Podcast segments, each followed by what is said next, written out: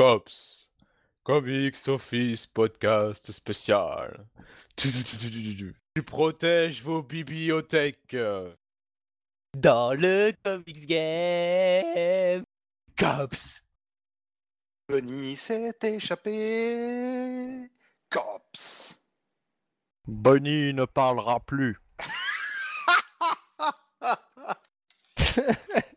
Ouf Oh, c'est pas possible. Ah, s'il y avait une police des podcasts, elle nous tomberait dessus.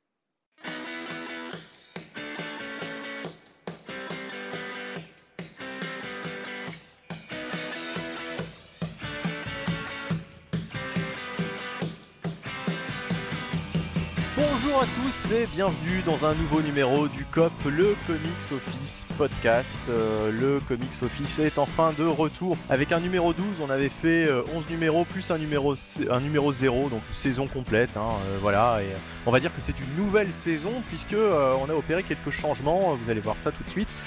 Euh, donc voilà, une nouvelle version. On espère que ça va vous plaire.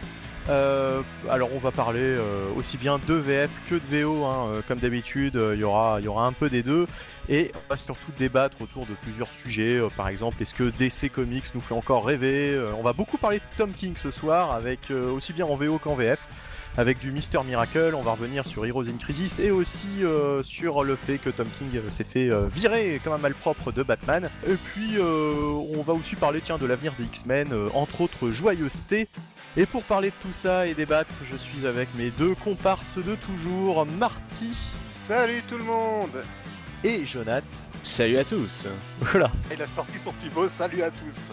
Jonath de la Bergerie Dorée, bien sûr. Qui était cher en plus. Voilà, qui, qui m'est qui m'est- qui m'est très cher. Euh, donc du coup, euh, bah, euh, commençons tout de suite. J'ai- J'aime bien dire du coup, il paraît que c'est horrible de, de dire ça partout euh, tout le temps. Bah du coup, tu dis beaucoup de du coup, donc... euh, Et enfin voilà, on va faire, on va faire avec. Et aussi beaucoup de voilà, je m'en rends compte. Donc bah moi j'aime bien ne pas fermer mes phrases, donc bon... euh, Exactement. Allez, ça fait beaucoup de mots parasites euh, pour commencer cette émission. Euh, mais on va tout de suite rentrer dans le vif du sujet avec euh, la VF. Voilà, donc pour cette nouvelle formule, on s'attaque tout de suite à la VF avec donc l'une des grosses sorties en VF dernièrement, Immortal Hulk. Alors, le numéro 1 est sorti, je crois, en mai, si je dis pas de bêtises, ou en avril, je, ne- sais plus. À force, le temps passe vite. En tout cas, c'est sorti dans l'intervalle euh, entre la, la dernière émission, hein, la- la- le, le- le COP numéro 11, et puis, euh, et puis celui-ci. C'est sorti le 13 mars euh, chez Panini.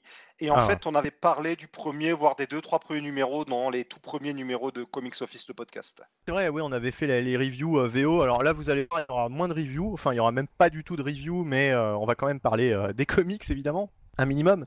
Mais il y aura, y aura pas de review détaillée à proprement parler. Pour commencer, euh, on va reparler donc de ce Immortal Hulk. Euh, le numéro 2 sort bientôt en juillet.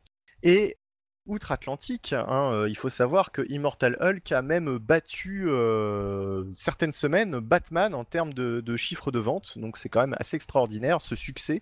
Et bah, j'ai envie de vous demander déjà si vous avez lu les, premiers épisodes d'Immortal Hulk, ce que vous en avez pensé vite fait. Et puis surtout, bon, bah, puisque vous êtes déjà exprimé sur cette série auparavant, euh, pourquoi en fait euh, pensez-vous que euh, ça a ce succès extraordinaire que ça rencontre, puisque bah, Hulk, ça a jamais été un personnage de premier ordre chez Marvel. Donc, donc voilà, je, je, je voulais avoir votre avis dessus, quoi. Ouais, c'est assez étonnant. Là, je regarde un classement, c'est sur Bleeding Cool, un classement de début juin, où Immortal Hulk arrive quand même septième ce mois-là du classement. Et euh, c'est le euh, troisième Marvel après Savage Avengers 1. Bon, forcément, un, un numéro 1, euh, Savant Tour qui est quatrième et Spider-Man qui est sixième. Donc, c'est incroyable. Si tu nous avais dit ça il y a ces 15-20 dernières années que Hulk serait aussi haut dans le classement, on n'y aurait pas cru même le Hulk de Jeff Lobb et Ed McGuinness, qui était quand même bah, une, une équipe superstar, il y avait un mystère qui est ce Hulk rouge, ça faisait un moment que Hulk était plus là, enfin bon bref, il y avait, il y avait plein de facteurs qui faisaient que ça devait être un carton, ça avait bien fonctionné, mais je suis pas sûr que c'était aussi haut. Faudrait vérifier. Pour le coup, je suis pas allé vérifier, mais ça battait pas Batman. Enfin, pas la série principale de Batman, quoi. C'est assez incroyable. Jonathan? Oui, donc j'ai à peu près euh, lu euh, tous les, les épisodes hein, de, de Immortal euh, Hulk. Alors je dois bien avouer que le premier épisode m'avait laissé un peu circonspect.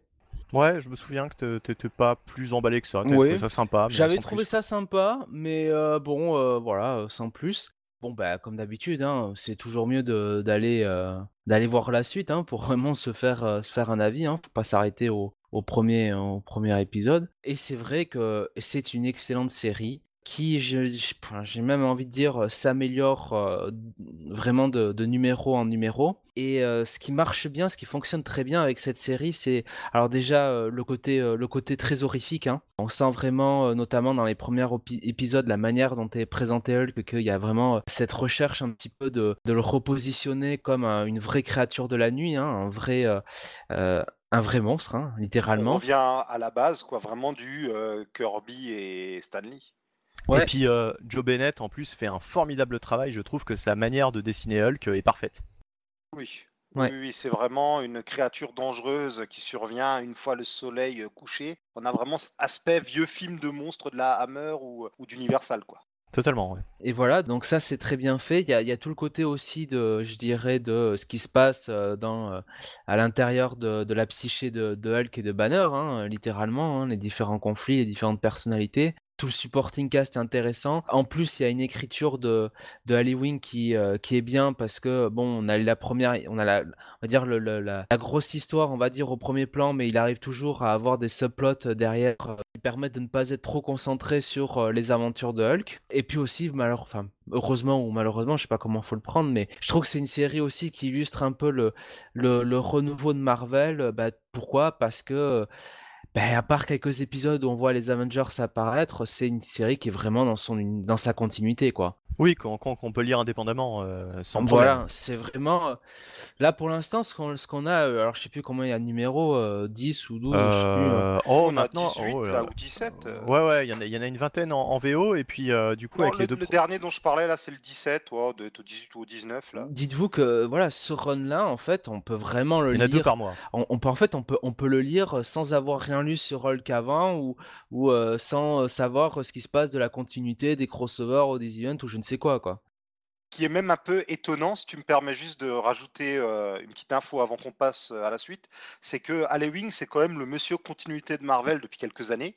Il adore euh, ressortir de vieux concepts, euh, un peu réparer aussi la continuité. On a vu ça notamment dans ses Ultimates, où il essaie vraiment d'expliquer euh, les changements cosmiques. D'ailleurs, Hulk revient dans la, c'était l'événement hebdomadaire. C'était quoi? C'était Avengers. C'était pas No Road Home? C'était celui-là ou celui d'avant? Non, Surrender. Voilà. Enfin, voilà. Vraiment, d'habitude, Wing fait des choses très connectées à la continuité, et là, il fait totalement l'inverse. C'est plaisant. hein, ça permet vraiment de lire cette série à part, mais c'est un peu étonnant de, venant de lui, quoi. À fait. Et euh, donc, euh, à votre avis, euh, pourquoi ce succès surtout? Parce que finalement, euh, bon, on a, on n'a pas tellement expliqué. On a dit que c'était très bien, mais on n'a pas tellement expliqué pourquoi ça, ça fonctionne Ah autant. bah quoi. si, si. bah déjà, je pense que, comment dire, c'est un comique de genre, quoi. Tu vois? Ouais, ouais, ouais. Il y a cette ambiance horrifique, ça change. Très clairement, je veux dire, c'est oui, c'est quelque chose qui qui est inhabituel pour le public. Il y a le côté que, euh, comme je te dis, c'est pas rata- enfin on peut le, on peut le lire d'un coup. On n'a pas besoin de savoir ce qui se passe dans les autres euh, séries de Marvel. C'est vraiment dans son propre euh, univers. Et puis voilà, c'est comment dire, c'est Halloween qui reprend les codes de Hulk et qui un peu les réinvente aussi, quoi, qui reprend le, le début de la, enfin toutes les histoires de Hulk et qui, voilà, qui, qui le fait un peu à sa sauce. Et, tout en, je dirais, ayant des, comment dire, des, des passages qui, euh, comment on appelle ça, euh, font plaisir aux vieux lecteurs, quoi. Ouais, Euh, parce que ouais. ça, ça fait référence à des anciennes histoires et tout, mais sans que ça gêne le nouveau, quoi. Moi, ça me fait surtout penser à ce qu'avait fait euh, DC avec euh, Animal Man et Swamp Thing euh, lors des, euh, Oui. des New 52. Oui, totalement, oui. New 52, il y a un côté très vertigo. Alors, on a l'impression d'avoir Marvel, euh, de- d'avoir vertigo, pardon, chez Marvel avec euh, ce Immortal Hulk, et euh, c'est assez plaisant. Ça me rappelle aussi un petit peu le run de Bruce Jones sur Hulk, qui était un peu différent euh, du Hulk qui, qui- qui tape sur des gens. Là, il y avait plus le côté sombre, le, côté thriller, le côté film polar, quoi, avec Bruce Jones, et horrifique aussi, totalement. hein. Et là, on, on retrouve bien ce côté horrifique. Il y a même parfois des épisodes très gore, très graphiques. Je pense aussi que euh, ça plaît ce côté adulte parce que c'est ce qui manquait à Marvel il y a encore quelques années. DC était peut-être trop justement grim and gritty et Marvel pas assez quoi. Il n'y avait pas de, de juste milieu. Et maintenant, je trouve que Marvel arrive à nous sortir quand même quelques séries adultes, en tout cas pour un public plus averti, et c'est pas plus mal. Et je pense que c'est aussi ça qui explique en partie le succès de ce titre ça reste quand même très surprenant hein, de voir euh, Hulk euh, battre Batman, euh, voilà, puisque c'est quand même un personnage, on va dire assez clivant Hulk d'habitude. Moi, je sais que quand je me suis mis au comics, c'était pas un personnage qui m'intéressait particulièrement. Le Hulk, toujours, toujours à, se battre contre les humains parce qu'il n'était pas compris. Enfin, tu vois, c'était ça, m'intéressait pas tellement. Surtout qu'on a l'image de la série télé où c'est beaucoup ça, alors que dans les comics c'est très différent. C'est vrai, c'est vrai, c'est vrai. Et là, euh, il y a même une approche aussi un petit peu euh, Peter David, quoi, aussi euh, à la fois dans ce Hulk. Alors juste pour revenir sur celui de Jeff Lubb, il avait bien marché. Là, je vois qu'en février 2008, il était arrivé septième des ventes quand même. Ouais, Ouais, non, mais ça marchait très bien. Il y avait Ed McGuinness, il y avait puis Jeff Lobb euh, vend toujours. Hein. C'est, quand même l'artillerie lourde, euh, cette équipe. Alors que là, les Wings, c'est pas non plus un foudre de guerre. Enfin, il commence à se faire un nom, mais c'est un peu. Euh, c'est pas, c'est pas Tom King ou un Jeff Lemire ou ces gens-là qui ont totalement explosé depuis quelques années. Et encore, Jeff Lemire, justement, on va en parler. ne vend pas forcément très bien. Enfin, justement, Jeff Lemire, je le mettrais peut-être pas aux côtés de Tom King. Peut-être, ouais. En tout cas, juste pour revenir sur le fait que ce Hulk est assez déconnecté de la hum, continuité, hormis euh, une ou deux apparitions des Avengers, on a eu, euh, c'était quand? C'était en décembre, on avait parlé les one-shots euh, The Best Defense, qui en gros étaient des one-shots sur les quatre membres mythiques des, des, Defenders, dont Hulk, et le tout se connectait dans un one-shot, ça formait en fait une mini en 5. Ça sortira en un recueil, je crois, à l'automne chez Panini, si ça vous intéresse. Moi j'avais lu, c'est assez sympa. D'accord. Et c'est Halloween qui écrit le segment sur Hulk et celui sur les Defenders se réunit. Enfin bref, donc on ne peut que vous encourager à, découvrir euh, Immortal Hulk si c'est pas déjà fait. Le numéro 2, donc je le répète, sort en juillet et euh, ben voilà, on a hâte, euh, on a hâte de, lire, de lire la suite, que ce soit en VO ou en VF. Et puis on voit que Panini d'ailleurs se, ne tarde pas à sortir la suite, quoi. C'est un peu normal puisque ça fait partie des, grosses séries du moment, quoi, des gros cartons. En plus, euh, c'est du, je crois, Marvel Legacy, si je dis pas de bêtises, ou du 100% Marvel, je sais plus. En tout cas, c'est il y a 5 épisodes aussi par TPB, donc tout de suite, ça accélère la parution aussi. Ça accélère la parution et ça sort deux fois par mois euh, aux États-Unis, en tout cas pour l'instant, donc c'est pour ça qu'ils euh, peuvent se permettre de sortir rapidement un volume 2.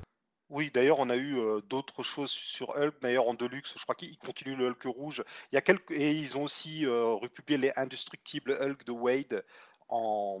Marvel Deluxe. Donc, si vous aimez le géant vert, en ce moment, il y a de quoi faire chez Panini. Mmh. Voilà. Bon, et puis on vous encourage voilà, à, lire les intégrales de Peter David. Hein. Moi, personnellement, j'adore. Ouais. Le run de Bruce Jones qui était ressorti en Icons il n'y a pas si longtemps. Ah, le deuxième tome, je crois qu'il est sorti. Euh, j'avais eu le premier tome euh, en, à Noël 2017 et il n'est sorti pas longtemps avant. Le deuxième est sorti courant 2018, si je dis pas de hmm. bêtises. Enfin, ça reste relativement récent, quoi. Oui. Et puis, euh, bah, même celui de Jeff Lobb hein, était très sympa, mais ça n'a rien à voir, quoi. Là, c'était vraiment le Hulk mainstream qui tape partout, quoi. Ouais, bah là, Surtout ce qui bouge. Deluxe, euh, ils ressortent le Hulk rouge euh, de Jeff Parker, qui est assez intéressant aussi. Il a eu d'autres approches encore. C'est ça qui est intéressant avec Hulk, que ce soit le Hulk principal lui-même qui peut changer de mentalité ou tous ses dérivés, on a à chaque fois des itérations assez différentes sur lesquelles les auteurs s'éclatent bien. Et puis il faut dire aussi que Hulk a eu euh, souvent de très bons dessinateurs ces dernières années. Hein. On a eu Silvestri sur le run un peu bizarre d'Aaron, on avait eu McGuinness, enfin on a vraiment eu du beau monde. Ouais, c'est vrai. Bah du coup voilà, euh, tout ce qu'on peut vous conseiller, euh, c'est d'y aller. Et euh, on va passer à un autre personnage, peut-être du coup, chez Panini, chez Marvel. Je suis allé lire le Sentry de Jenkins et, Jelly. Alors c'est un vieux, truc, hein. c'est sorti en 2000, 2001 je crois, à cheval entre les deux années. c'est ressorti chez Panini en deluxe. Voilà, donc euh, il y a la mini-série en 5 parties et puis euh, les one-shots où Sentry rencontrait euh, d'autres super-héros Marvel. Dont Hulk. Dont Hulk. je n'avais pas lu jusque-là ces, épisodes. Moi, Sentry, je l'ai découvert dans New Avengers. et bah, c'est un personnage intéressant, voilà, vraiment, qui m'a toujours, qui m'a toujours intéressé, mais qui paradoxalement n'a jamais trouvé vraiment le succès auprès des, auprès des fans pas suffisamment pour avoir une série régulière euh, qui dure. Et euh, justement, on parlait de Jeff Lemire il y a, il 5 minutes. Tu disais Jeff Lemire, euh, c'est un, gros, un grand nom. il a essayé de relancer Sentry et puis finalement, bah, ça s'est transformé en mini-série en 5 épisodes. Malheureusement, oui. Puis voilà, enfin. Et, j'ai lu ces 5 épisodes sur Sentry et moi, j'avais vraiment aimé cette, cette mini du coup Sentry qui est sortie aussi en même temps chez Panini tout récemment je crois le mois dernier tout simplement, ou ce mois-ci même d'ailleurs. C'était ce mois-ci, si si, c'est ce mois-ci. C'est ce mois-ci, oui, puisque nous sommes encore en juin à l'heure où, nous enregistrons pardon cette émission. Euh, il fait une chaleur épouvantable. Euh, voilà, donc euh, Sentry, oui, par Jenkins. Alors le pitch pour ceux qui ne savent pas ce que c'est Sentry, c'est, je crois qu'il s'appelait Robert, Robert Reynolds. Robert Reynolds. voilà. et ce Robert Reynolds est persuadé d'avoir été l'un des plus grands super-héros de la Terre et une sorte de Superman. Alors voilà, avec le, pouvoir d'un soleil en lui, sauf qu'il n'a pas du tout les mêmes origines hein, que Superman, mais en tout cas, dans, les, dans le, résultat est qu'il est un surhomme. c'est l'un des, êtres les plus puissants. sur le torse. Il est persuadé d'avoir été l'un des plus grands super-héros Marvel, mais la particularité de la série, c'est que personne ne semble se souvenir de l'existence même de Sentry. Aucun des super-héros Marvel, voilà, ne, se souvient de lui. Et il euh, n'y a que lui qui sait que, euh, bah voilà, il a été un, grand héros et euh, pour une raison mystérieuse, tout le monde l'a oublié. Et ça, c'est le, pitch de base de la, de la première mini. Et alors, on va se demander évidemment, est-ce que ce type est fou ou est-ce que c'est un peu plus compliqué que ça? Effectivement, vous en doutez, c'est un peu plus compliqué que ça. Et franchement, c'est vraiment pas mal ça m'a fait plaisir d'enfin lire ces épisodes, euh, même si je connaissais l'histoire du perso, parce que bon, bah entre temps, euh, forcément, je, je, savais de quoi il, retournait. Mais c'était une bonne, bonne petite lecture, euh, voilà, de Paul Jenkins. Qu'est-ce que je peux dire dessus? Bah oui, enfin c'est étonnant. En fait, je, je, je, comprends pas comment un personnage avec un tel potentiel, parce que c'est quand même un concept sur lequel il y a énormément de choses à écrire et à faire. Comment se fait-il que ça ne prenne jamais? Alors Peut-être ah bah, que. J'ai mon avis sur la question, si tu veux. Bah, bah si tu veux, voilà, vas-y. Comme, euh, comme je te, je, je t'entends t'époumener là depuis avant, donc. Euh, bah, justement, moi je trouve que le concept est assez vite euh, éculé sur Sentry puisque il est, niveau des, au niveau des pouvoirs, comme tu dis, c'est un Superman, il est surpuissant. On le voit carrément dans Siege, on peut le dire, dix ans plus tard, il tue Ares, il, il déchire un dieu en deux quand même. Il est surpuissant. Il a Là, sa relation avec The Void, pareil, ça a été déjà dit, euh, notamment des Avengers, on va peut-être éviter de trop le répéter pour pas que euh, les gens qui connaissent pas et qui tentent euh, soient spoilés. Mais justement, c'est le genre de personnage. Tu sa grosse histoire qui a été faite sur lui tu le reprends deux, trois fois, tu fais des variantes et c'est tout. Je pense qu'il n'a pas vocation à être trop exploité. Et pour moi, c'était même une erreur que Bendis le ramène. Il aurait dû rester dans son coin. Il y avait un côté auto-contenu, ce qui faisait qu'on n'était même pas sûr que ça faisait vraiment tout à fait. Enfin, ça pouvait ne pas faire partie euh, de l'univers Marvel régulier, en fait, comme personnage, toute son histoire et tout. C'était vraiment dans son coin. Et pour moi, c'était une erreur que Bendis le prenne, vraiment.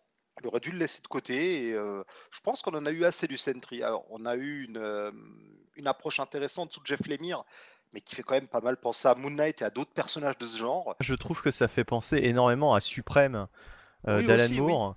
Avec, en fait, Sentry, Sentry, ce que tu as pas dit, si tu. Bah, vas-y, parle de Suprême, puis j'embrayerai ensuite. Oui, bah, Suprême, c'était une espèce de, de, Superman, encore une fois, mais avec tout le côté euh, méta. Euh, euh, c'est-à-dire que dans la, la, la, série, quand, quand, Alan Moore a repris le, le, titre, puisque Suprême, je crois que c'est même une création de Rob Liefeld à la base. Oui, oui. Au début, c'est un Superman bourrin, comme on avait Glory, qui était une Wonder Woman bourrine. C'était les personnages, c'était awesome ou extrême. Et donc, oui, c'était une version bourrine de Superman. Exactement. Et Alan Moore est, est, arrivé dessus et a fait un très très bon taf. Si vous avez l'occasion, c'était sorti chez Delcourt, de choper ça suprême d'Alan Moore. Eh ben, écoute, j'ai vu aujourd'hui dans une librairie d'occasion le tome 2, tu vois. On le trouve encore, on les trouve de temps en temps encore les deux tomes de Suprême. Ben, c'est très bien, hein, euh, voilà. Si vous allez faire un tour du côté de chez Gibert euh, ou si vous n'êtes pas sur Paris, euh, dans n'importe quelle librairie d'occasion, effectivement. Regardez s'il y a le, le Suprême d'Alan Moore et Suprême. On précise que c'était pas un placement de produit, hein. on n'a aucune action. non, non, pas du tout. Là. non, absolument pas. Donc le truc c'est que Suprême, ouais, c'était il euh, y, avait un gros côté méta, donc c'est euh, une, sorte de Superman, mais avec toute sa famille aussi. Il y a un côté Shazam, voilà, un côté Shazam. Euh, c'était un mélange de Superman et Shazam parce que c'était quelqu'un qui, enfant, s'était transformé et il avait toute une famille, mais en même temps c'était Superman parce qu'il y, avait sa cousine, son chien, il y avait une fausse légion des super-héros aussi. C'était un mélange entre Superman et Shazam. Shazam étant de toute façon à la base une copie de Superman. Voilà. Mais euh, il y avait toute une, critique euh, en fait de l'évolution des comics à travers les ans. Bah, c'était très très bien foutu et euh, très très divertissant avec euh, donc Suprême qui vivait des aventures. euh, par exemple, il y avait une aventure où clairement c'était, ça se passait dans les années euh, 80 et puis tu avais une parodie donc euh, des personnages des années 80 puis Il y avait un 90. suprême avec une coupe afro ou disco, je sais plus. euh, Ouais. Ça me revient là. Mais d'ailleurs, Warren Ellis, il y a quelques années, a sorti une mini-série suprême. euh, C'était quoi, suprême Blue Rose ou Red Rose, un truc comme ça. Et je crois que c'est censé être la suite, mais j'ai jamais lu et c'était un peu bizarre, paraît-il. Ah, je sais pas. J'en ai jamais entendu parler et euh, bah du coup, euh, du coup, j'irai voir ça euh, plus tard. Toujours est-il que voilà, donc Sentry, c'est un petit peu là-dedans et justement, le côté méta de Sentry fait qu'il y a, il y a mille choses à raconter dessus. Alors moi, je suis pas forcément d'accord avec toi euh, qu'on aurait dû le laisser dans son coin. C'est au contraire, c'est c'est dommage quoi. Mais par contre, je suis d'accord avec toi quand tu dis que euh, Bendis n'aurait pas dû l'utiliser parce que Bendis, euh, je trouve, a totalement saccagé le personnage. Ah oui, dans les New Avengers, où intervient d'ailleurs Paul Jenkins, Ouais. qui était vraiment pas terrible. C'était un arc en 3 où il y avait Emma Frost qui intervenait. Enfin, en gros, il a, il a pris trois épisodes pour dire rien qui aurait pu d'ailleurs être condensé en un seul. quoi. Bah, il a voulu faire un peu son, son Alan Moore ou son euh, ouais son Alan Moore quoi. Il a voulu Oui. euh, aller un Ou même son peu- Jenkins. ou, son Jenkins, mais, mais encore Jenkins c'était beaucoup moins méta que ça. Oui. Là, comme tu dis, Ouais. il croise il croise son créateur. euh, On nous, on nous fait douter que, que Sentry ait vraiment vécu les aventures qu'on est censé avoir oubliées. Enfin, c'est ça. Il comme tu dis, il fait sur l'amour, il essaie de complexifier la chose et ça prend pas du tout. Et personne n'aura jamais. D'ailleurs, je crois pas que ça, que ait été suivi, puisque euh, je crois que c'est en 2005 ou 2006, Jenkins a écrit une seconde mini-série sur Sentry au moment où il fait partie des Avengers, mais que j'ai pas lu, donc je sais pas s'il réaborde ça ou pas. Bah, et en plus, le problème, c'est qu'il écrit ça au moment où Bendis utilise le personnage dans New Avengers. Et on sait très bien que Bendis, à l'époque, était. euh, bah, enfin, c'était lui qui décidait un petit peu du destin du héros, quoi, même s'il n'en était pas le créateur. Puisque Bendis avait beaucoup plus de pouvoir. Par contre, pour le côté méta, ce que, ce que je voulais dire avant, avant de te laisser parler d'Alan Moore, c'est qu'à la base, Sentry, c'est aussi un peu une blague. On nous a fait croire que c'était un personnage euh, oublié. Euh, enfin, en, en gros, un concept que Stanley avait développé avec un dessinateur de- dont personne n'a jamais entendu parler et qui n'avait jamais germé parce que, euh, à l'époque, Martin Goodman ou je ne sais qui avait décrété que c'était trop proche de Superman et qu'il n'avait pas sa place chez Marvel. Et c'était crois, le magazine Wizard qui avait participé au canular. On avait eu tout un truc comme quoi, donc on avait exhumé du fond des tiroirs ce personnage jamais euh, développé, ce qui avait d'ailleurs euh, fait le buzz. euh, C'est d'ailleurs le début des buzz sur Internet. Et grand bien fait à Marvel d'ailleurs d'avoir fait ça, hein, parce que ça leur a vraiment profité. Et ça montre que d'emblée, on veut en faire un espèce de Superman. Et Superman, finalement, a-t-il vraiment sa place chez Marvel aussi? Vu que chez Marvel, on est, euh, chez les, euh, on est plutôt dans euh, les héros torturés qui ont des problèmes aussi bien sociaux que psychologiques ou moraux, ce qui explique d'ailleurs pourquoi finalement ce Sentry à la fin s'avère être beaucoup plus complexe que ce qu'on veut nous faire croire. C'était ça qui était marrant, quoi. C'était un, petit peu finalement, et si Superman était né chez Marvel? Et euh, non, franchement, très très bon Sentry. Est-ce que Jonath, tu t'es déjà intéressé à Sentry ou pas du tout? Ça, te, ça te parle pas? Franchement, Sentry, c'est un personnage qui m'en touche une, sans faire bouger l'autre. Honnêtement, euh, pff, voilà, il ce, ce- ce monsieur ne m'intéresse pas. Euh, voilà, je, je le snob, hein, tout simplement. euh, Je... En même temps, c'est pas difficile puisqu'il est tellement dans, dans peu de séries finalement depuis des années que il est assez simple à éviter. hein. Et ce monsieur est mort les trois quarts du temps, donc en plus, euh, c'est compliqué. D'ailleurs, là, il est un peu rémisé au placard, j'ai l'impression. Il est retourné au fond de son tiroir pour l'instant. C'est c'est bien dommage. En tout cas, je vous encourage à lire donc le Sentry récent de Jeff Lemire, 5 épisodes. hein, c'est sorti chez Panini. euh, alors je sais pas dans quelle gamme du coup. Ça doit être en 100%, tout simplement. Ça doit être en 100% puisque c'est euh, c'est tout récent et ça, ça fait 5 épisodes. Et euh, je vous encourage aussi à prendre le Deluxe si vous ne les avez jamais lus de Paul Jenkins. euh, voilà, donc je crois que le Deluxe est à 28 euros, hein, il me semble, pour 10 épisodes.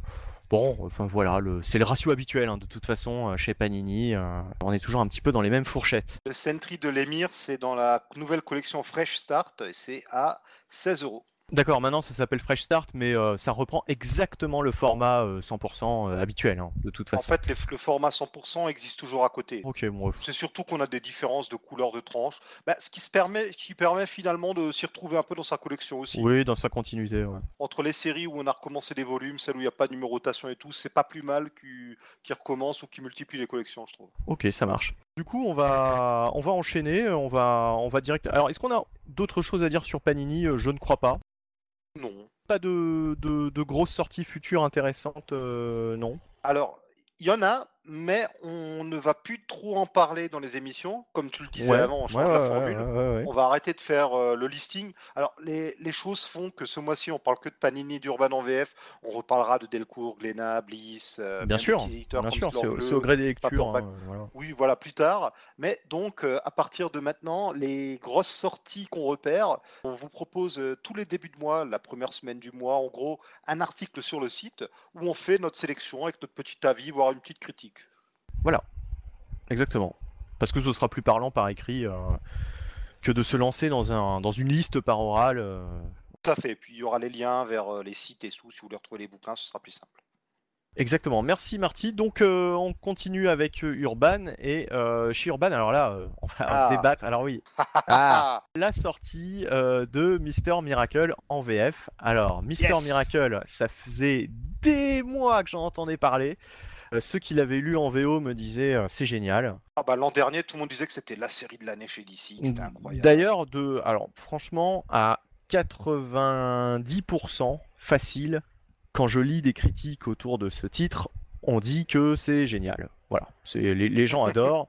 Euh, je fais partie vraiment peut-être des 10%, et encore je suis même pas certain qu'on soit 10% à travers le monde euh, parmi les lecteurs de comics, à ne pas avoir du tout accroché. Alors c'est pas que j'ai détesté ce titre, c'est juste que euh, je me suis ennuyé profondément, quoi. Vraiment profondément euh, sur ces 12 numéros. Je me suis forcé à pas d'âme. je, je me suis forcé à plusieurs reprises à, à y revenir et à, et à terminer parce que ayant acheté donc cette euh, version euh, française, je crois qu'il est aussi à 28 euros, hein, il me semble.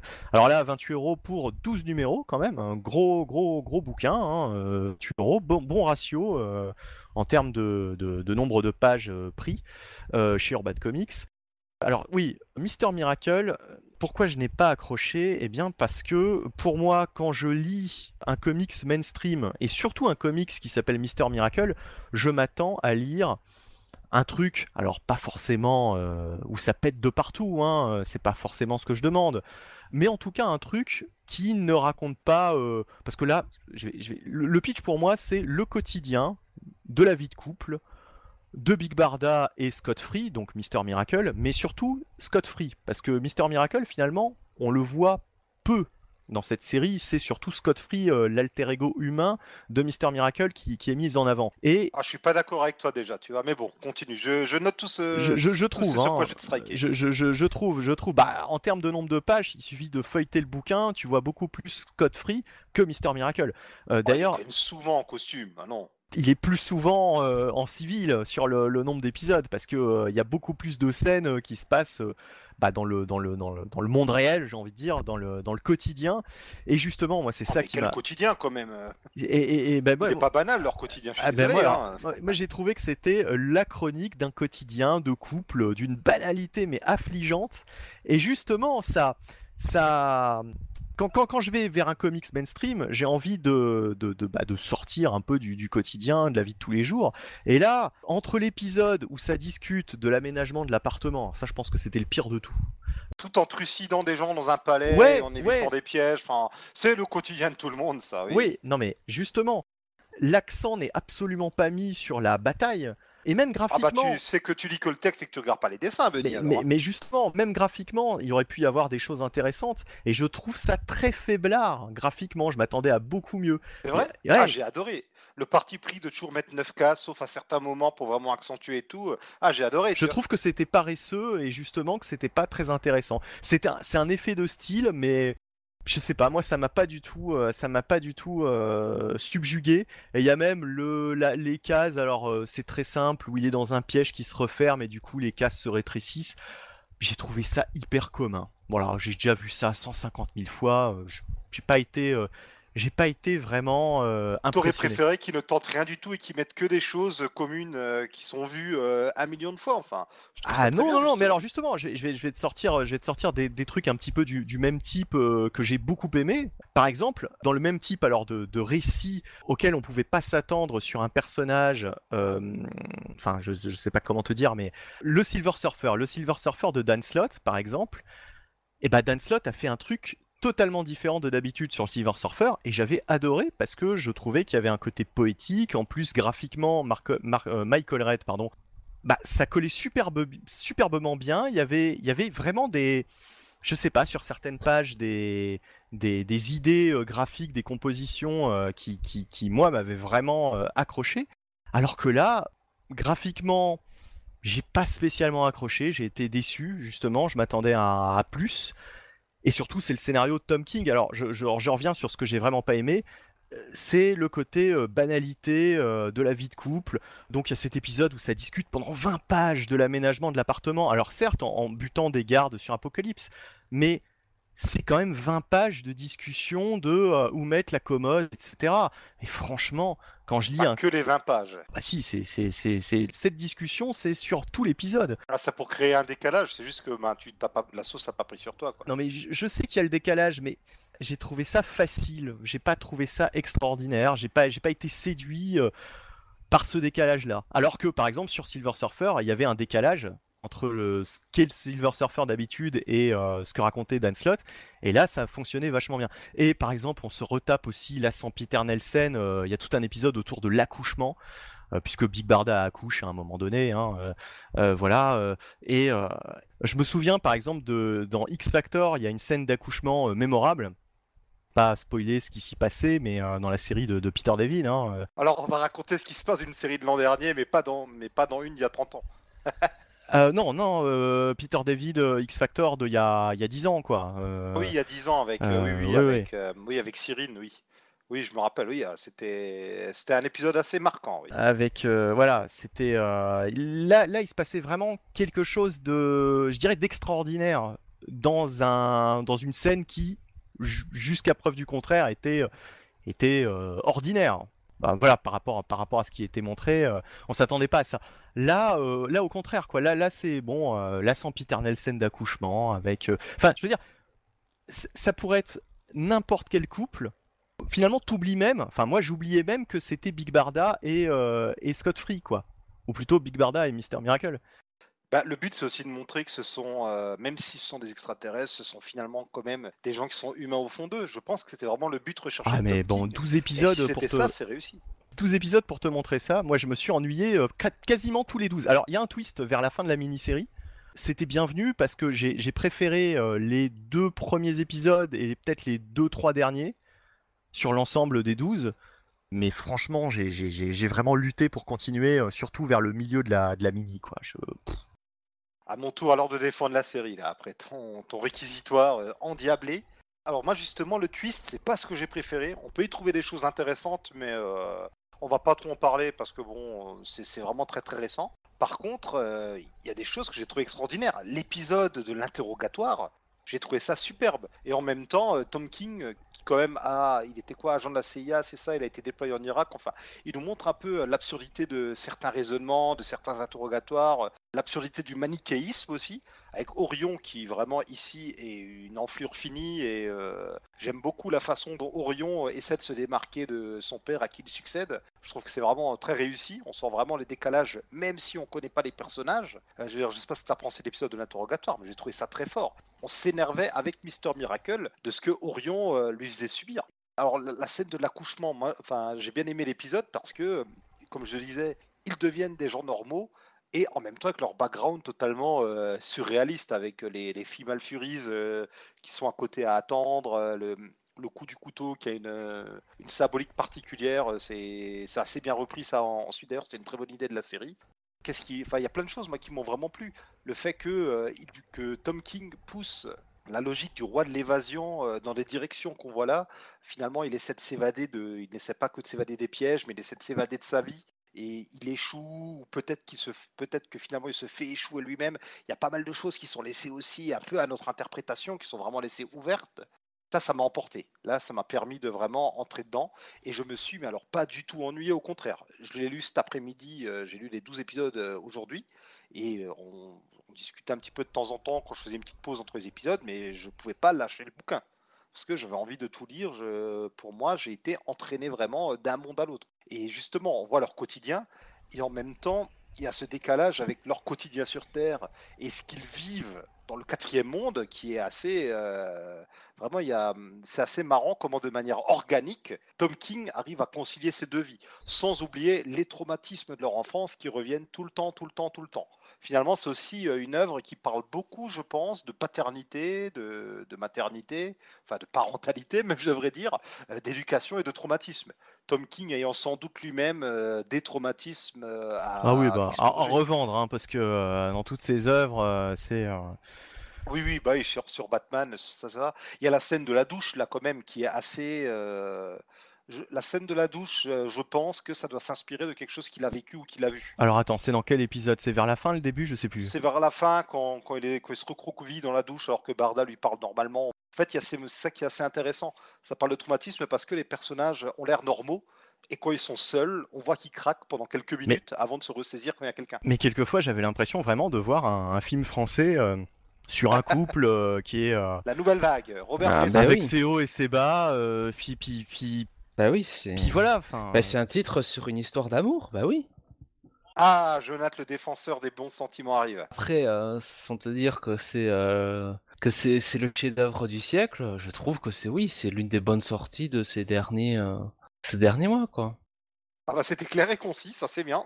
j'ai envie de dire, euh, une histoire d'amour euh, ne fait pas euh, forcément une bonne histoire, parce que Silver Surfer de Dan Slott, c'était aussi quelque part une histoire d'amour, mais ça a fonctionné sur moi, alors que là, là, c'est vraiment, c'est vraiment bateau. Et j'ai eu le même problème en fait que j'ai eu avec Saga, c'est-à-dire Saga, c'est pareil, je n'accrochais pas à cette espèce de couple. Avec euh, des problèmes similaires, hein, euh, des problèmes qu'ont tous les couples euh, de la Terre Ah, entière. la dynamique de couple est assez différente dans Saga. La Big Barda, elle est vraiment, c'est vraiment l'encre, l'encre morale. Oui, non, mais d'accord, mais- Dans le sens moral qui remonte le moral de Scott Free, on a vraiment un amour indéfectible entre eux. On voit qu'ils n'arrêtent pas de, de se témoigner leur amour de toutes les façons possibles, et c'est très beau. Mais c'est aussi un couple avec un gosse, quoi, qui, qui doit s'en charger euh, à travers leurs, Pas, pas aventures. début.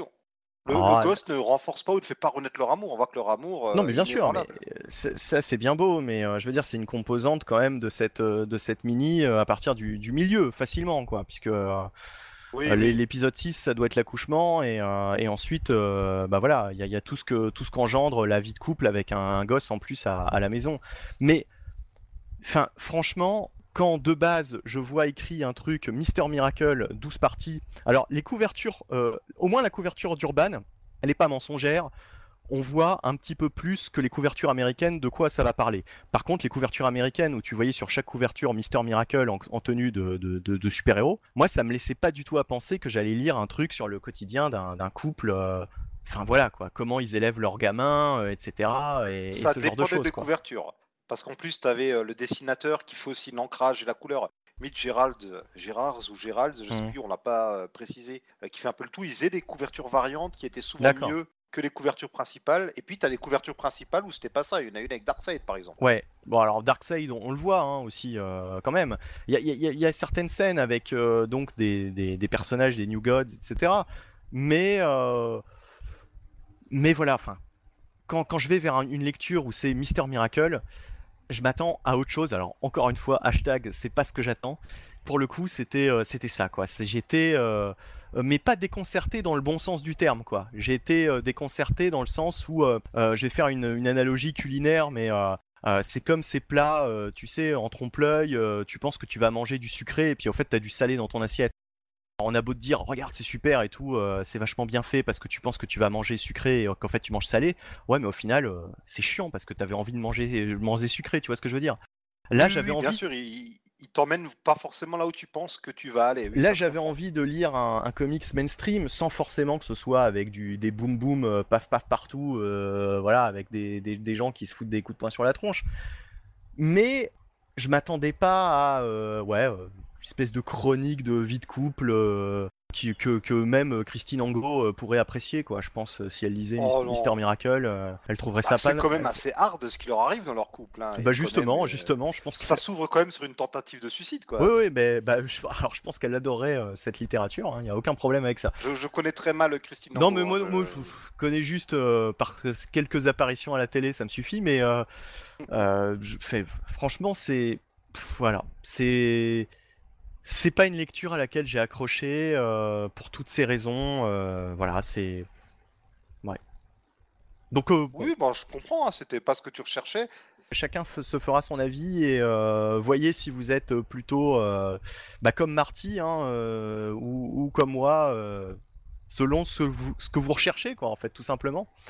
Quand vous allez prendre Non, mais un. tu sais que si- s'il y avait que euh, leurs atermoiements euh, dans leur appartement chez eux, ça m'aurait pas intéressé non plus. Moi, ce que j'ai aimé, c'est que derrière, euh, en sous-couche, tu as l'absurdité de la guerre qui est mise en avant. euh, la, la responsabilité aussi euh, dans une guerre, ben, qu'on a des, euh, Scott Free qui doit, de par son héritage, assumer ses responsabilités. Il y a une grande question aussi sur l'hérédité, sur ah le terme m'échappe, la prédisposition, la prédisposition, non, la, la prédestination, tout ça. euh, Est-ce qu'on est amené à refaire les mêmes erreurs que nos parents? Enfin, il y, a- il y a toutes ces problématiques-là qui sont secondaires, voire tertiaires, Certes, mais alors, mais qui sont dedans. toutes ces problématiques que tu viens de citer, sont pas au premier plan. Oui. ouais, t'avais même pas besoin que ce soit forcément euh, une histoire autour de Mister Miracle pour les adresser. Tu vois ce que je veux dire? Oui, mais bon, euh, Ça aurait pu être n'importe quel super-héros, n'importe quel couple. Tom King aurait pu écrire exactement la même chose. oui, bon, ça c'est pas un argument pour moi. Mais justement, il a décidé d'appliquer ces problématiques-là à ce couple parce que, de par leur background, leur personnalité et tout, ça collait justement. C'est ce qui me manque, moi. Je trouve que c'est pas suffisamment appuyé. euh, le, le- le background, finalement, est accessoire. Ça sert de décor, ça sert effectivement de background, mais euh, finalement, ça ne change rien euh, au récit réellement.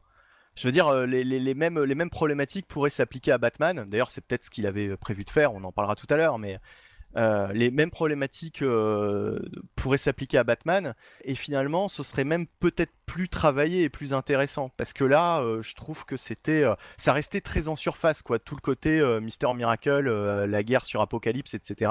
Je suis d'accord, c'était pas le cœur du récit. Le cœur du récit pour lui, c'est les, les peines d'âme de Mister Miracle et son couple avec Big Barda. Là, je suis, intér- Ouais, je suis d'accord ouais, avec toi. ouais, ouais, ouais. Bah moi ça m'a intéressé, tu vois, je trouvais que justement le couple était très bien choisi et alors oui, ce que tu veux dire par là c'est qu'il est peut-être pas venu sur ce titre parce qu'il voulait parler de ces personnages là, mais qu'il avait cette histoire là en tête et qu'il a trouvé ces personnages. Exactement, tu vois, c'est- plus l'histoire qu'il avait envie de raconter, qu'il raconte sur ses personnages, Oui, d'accord. ouais. mais il aurait pu tout aussi bien raconter cette histoire sur d'autres personnages. Le résultat aurait été quasiment le même, il utilise peu finalement le, le, ce qui fait justement de Mister Miracle Mister Miracle. Le problème vient aussi peut-être de euh, l'attachement de cette histoire à la continuité qui est assez euh, fluctuante, on va dire. Et ce qui est dommage parce que euh, dans la VF, il y a, alors je, je, je, je crois savoir que tu l'as lu en VO, donc, Oui. euh, mais euh, dans la VF, il y a euh, quelques pages de d'explication de qui est Mister Miracle, euh, deux, trois. Ah ben, c'est ce qu'il faut. mais je crois qu'elles sont aussi euh, de Tom King, etc. Alors je sais pas si elles étaient présentes dans la, dans la version VO ou si c'était dans le TPB, enfin bref, je, je ne sais pas. Toujours est-il que ces quelques Oui, pages, oui, oui, c'est- il a repris les pages de Tom King. Oui. voilà, ces, ces quelques pages te laissent à penser que effectivement, tu vas être plus dans le le côté euh, évasion spectaculaire de Mister Miracle, parce qu'on on revient là-dessus, on revient sur ses origines. Puis en fait, après, t'as 12 épisodes où pas du tout. Quasiment pas. Il a voulu en faire autre chose, c'est tout. Bah, en fait, le côté évasion, c'est surtout pour montrer qu'il en vit. C'est son côté, c'est un, c'est un showman, quoi. C'est son métier Ouais. d'être un, un maître de l'évasion. Ouais. Avec le, ce côté un peu absurde de euh, les gens, euh, ça les choque pas euh, que, euh, que ce soit un alien. Avec d'ailleurs le personnage de Funky Flashman, c'est Mm. c'est cette espèce de parodie de Stanley. C'est comme ça qu'il a été créé dans les années 70 par un Kirby qui avait un peu euh, euh, gros sur la patate, quoi, hein, euh, qui va jusqu'à négocier des choses avec, New Genesis. En devient même un peu grossier, un peu ridicule. Et c'est vrai que ça ne va pas plus loin que ça, son côté évasion. Même dans l'intrigue, finalement, ses capacités d'évasion, il, en parle dans ses souvenirs, mais on les voit pas vraiment à l'action pour faire avancer l'intrigue. Là, je suis d'accord. Voilà, donc toujours est-il que c'était pas ma cam, ça arrive. Donc euh, faites-vous votre avis, n'hésitez pas en commentaire à nous dire ce que vous en avez pensé. Jonathan, de toute façon, t'avais rien de plus à ajouter, euh, tu, les, tu les as lus, mais Je les ai lus et euh, alors je les avais lus en VO. Ouais. Donc pour être tout à fait honnête, c'est vrai que j'ai euh, j'ai un peu de mal à, bah, m'en remémorer, euh. ouais, tout, tout me remémorer parce que oui, c'est aussi une c'est c'est une écriture avec beaucoup de ça a presque un côté méta hein, quelque part. Euh, donc euh, Ah oui. il y a, y a beaucoup de enfin il y, a- il y a une double lecture quoi là-dessous. Donc euh, donc c'est c'est dur un peu de tout se souvenir quoi. euh, ça se lit plus en plus d'un bloc que dispersé sur plusieurs semaines comme ça. C'est vrai, mais je dois avouer quand même que malgré tout, ça, ça faut lui rendre, c'est que même en single, très sincèrement, euh, ça passait très bien, quoi. Ah, c'est très prudent, oui. Donc, euh, tu vois, il y a, il y a des fois des titres, euh, bon, euh, quand ils sont, euh, c'est quand ils sont en TPB euh, qui sont les meilleurs, et puis quand ils sont en single, ah bah voilà. Là-dessus, il faut rendre à Tom King qu'il a réussi à rendre euh, euh, ce titre aussi, enfin, en tout cas, très intéressant single, quoi. Vraiment, euh, Bon, un, un must-watch. J'aurais dû, euh, j'aurais dû euh, effectivement essayer un single. Peut-être pas, euh, peut-être que tout simplement, euh, voilà, t'as- t'as- enfin, je veux dire, ça arrive aussi de pas aimer des choses. Voilà. Mais je veux dire, j'aurais dû essayer en single, comme ça je me serais arrêté euh, beaucoup plus tôt et j'aurais pas dépensé euh, 28 euros euh, pour acheter le- la totalité en, en VF. Ah, bien sûr. Euh, voilà, c'est c'est surtout ça quoi. Bon, tant pis. Euh, ça arrive aussi de faire des mauvais achats, euh, des trucs euh, qu'on peut se apprécier. Parce que honnêtement, moi j'y j'y allais en plus avec euh, l'esprit, euh, comment dire, je enfin positivement quoi. Je, je me La disais. fleur euh, au fusil. La positive attitude. Non, pas la fleur au fusil, puisque la fleur au fusil, ça fait un peu euh, genre euh, tu, tu vas, tu vas en découdre. Donc là, c'était le contraire. Je, je pensais vraiment, je me disais, allez, Tom King, euh, je l'ai pas aimé, enfin, je l'aime pas sur Batman, mais euh, je l'ai aimé sur Omega Man. Et là, euh, vu que c'était une mini, euh, je me dis, il y a moyen que, que, que sur un truc comme Mister Miracle, euh, j'accroche bien, quoi. Surtout ce qu'il avait fait sur Vision, c'était c'était pas mal. Pour le coup, par exemple, sur Vision, voilà, il y avait une histoire vraiment euh, qui nous prenait par surprise, je trouve. Et là, l'histoire aussi, euh, bah, m'a pas pris par surprise. Quoi. Il n'y a pas un moment où je me suis dit, euh, hormis le petit twist, mais comme tu dis, Marty, en plus, c'est un twist qu'on voit arriver euh, assez, assez vite. Il n'y a pas de moment où je me suis dit, ah ouais, je m'attendais pas à un épisode comme ça. D'accord. Voilà, donc bon. Euh, une fois que j'ai vu que c'était euh, Big Bardask Free, euh, leur quotidien sur Terre essentiellement, j'ai envie de dire, ouais, tous les épisodes c'est un peu ça, mais avec un thème différent. L'accouchement, comment élever le bébé, comment aménager l'appart. voilà, à chaque fois il y a un petit thème comme ça, un petit thème du quotidien, un petit thème qu'on a tous une fois qu'on est en couple ou une fois qu'on a un gosse. Moi ça me ça me laisse totalement froid et c'est définitivement euh, quand je prends un comics, c'est justement pour ne pas lire ce genre de choses que, que j'y vais. Voilà. Bon, enfin, je vais arrêter de. Oui, oui, oui. Hein Voilà. On a déjà passé trop Voilà. de temps là-dessus. Trop de temps, ouais. Beaucoup trop de temps. Euh, Voilà. Donc. Parce qu'en fait, c'est une euh, grosse merde et on passe à la suite. Allez, Non, non, non, non, non. Euh, Faites-vous, faites-vous votre votre avis. Ne et lisez pas ça, c'est de la chiasse. tout- hein. et surtout, et surtout, dites-nous ce que vous en avez pensé. D'ailleurs, ne lisez rien du tout. Au mois prochain, Alors très rapidement, depuis la dernière fois, oh. depuis le dernier euh, Comics Office fronteurs. euh, podcast, ouais. Comics on- Sophiste. Ah oui, d'accord. Bravo. Non, j'ai pas dit ça. Ah, si, si, si. si. Mais à chaque fois, vous me dites que je le dis, mais c'est pas possible, c'est mon micro. Euh, depuis le dernier, Allez, reprends. ouais, donc depuis le dernier Comics Office post- podcast. Ah voilà, euh, encore. Mais non, T'as dit post-cast. ouais, c'est pas grave. Donc il y a eu le Free Comic Book Day euh, Eh oui. dont on a- qu'on avait annoncé la dernière fois et euh, c'était le 4 mai. Hein, bon, ça fait déjà un petit moment. Eh oui. Mais néanmoins, j'ai réussi cette année à choper des free comic book, enfin je sais pas comment les appeler, enfin des, du- du- des, des exemplaires sortis pour le FCBD, des exemplaires VF, puisque euh, bah, les, émissions, les, les éditions par- pardon, euh, françaises ont sorti pas mal de petites choses. Alors, j'ai un bon point, euh, même plusieurs bons points à distribuer et un, et un mauvais point. Je, je sais pas par quoi commencer, mais déjà, est-ce que vous, vous avez chopé des choses ou pas du tout? Rien du tout. Rien du tout, et Marty, Malheureusement, non. J'étais pas dispo ce jour-là et quand j'ai voulu en choper après, j'ai pu trouver. D'accord, ok. Donc euh, moi j'en ai chopé le, le jour même, euh, mais euh, mais il restait il restait il restait pas tout. hein. Il y a quand même des choses qui sont qui sont parties assez rapidement, notamment euh, le Free Comic Book Day de iComics. C'était du Rick et Morty, donc forcément Rick et Morty, euh, bah, ça part ça part assez rapidement. Donc bon point. Alors à iComics, je vais pas pouvoir distribuer de bons points parce que je bah je l'ai pas je l'ai pas récupéré comme je viens de le dire. Mais par contre, euh, ce qu'a fait euh, Bliss, comme d'habitude, c'était plutôt pas mal. hein. Il y avait vraiment beaucoup de lectures euh, avec donc un, un numéro de Harbinger. alors je sais plus comment ça s'appelle. Je crois que c'est Harbinger War, mais c'est le Blackout. Blackout. Voilà, c'est ça. En VO, ça s'appelait Harbinger War 2. Et à ce que j'ai compris, ça n'a absolument aucun lien avec euh, la première Harbinger Wars. Donc ils l'ont appelé euh, Blackout. Surtout Oui. qu'en plus, euh, Harbinger Wars euh, chez Bliss n'est jamais sorti en volume à part. C'était dans, je crois, dans les intégrales Harbinger. Et je crois qu'il l'avait aussi mis dans les intégrales Butchett. Donc avoir un numéro 2 de quelque chose dont le numéro 1 n'est jamais sorti, ça leur ça fait un peu bizarre dans la collection aussi, je pense. Bon, on va dire ça à Bliss Comics. Mais toujours est-il que, en tout cas, là, euh, sortir donc euh, le premier numéro, euh, enfin le numéro 0, hein, je crois, de, de, de War Blackout, c'était c'était plutôt une bonne, une, bonne, une bonne idée. Il ne sera pas repris, je crois, d'ailleurs, dans la version librairie, si je dis pas de bêtises. Ah, peut-être, peut-être, effectivement. Donc, bon, bah, une exclusivité à leur Free Comic Book Day en plus. Et puis il y avait aussi le premier numéro, alors c'était un flipbook, hein, euh, on le retourne et puis euh, voilà, ça se lit dans les deux sens.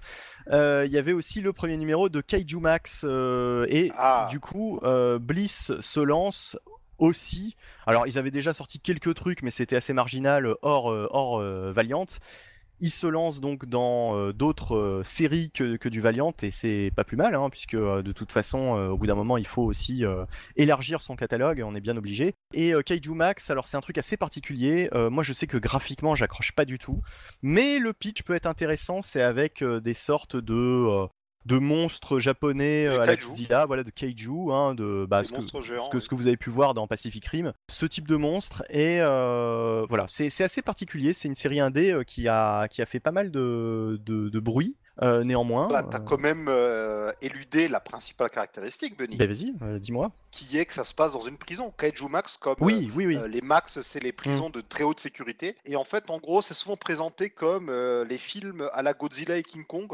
rencontrent Oz parce que non seulement ils sont dans une prison, mais avec tout ce qu'il y a de sordide euh, qui y est rattaché en fait. Tous les clichés qu'on peut voir dans les films et séries en prison, on les retrouve. D'accord. C'est sans concession, ce qui tranche d'ailleurs avec le style de Zender Cannon, qui est assez, euh, pas cartoon, mais un petit peu quand même, enfin...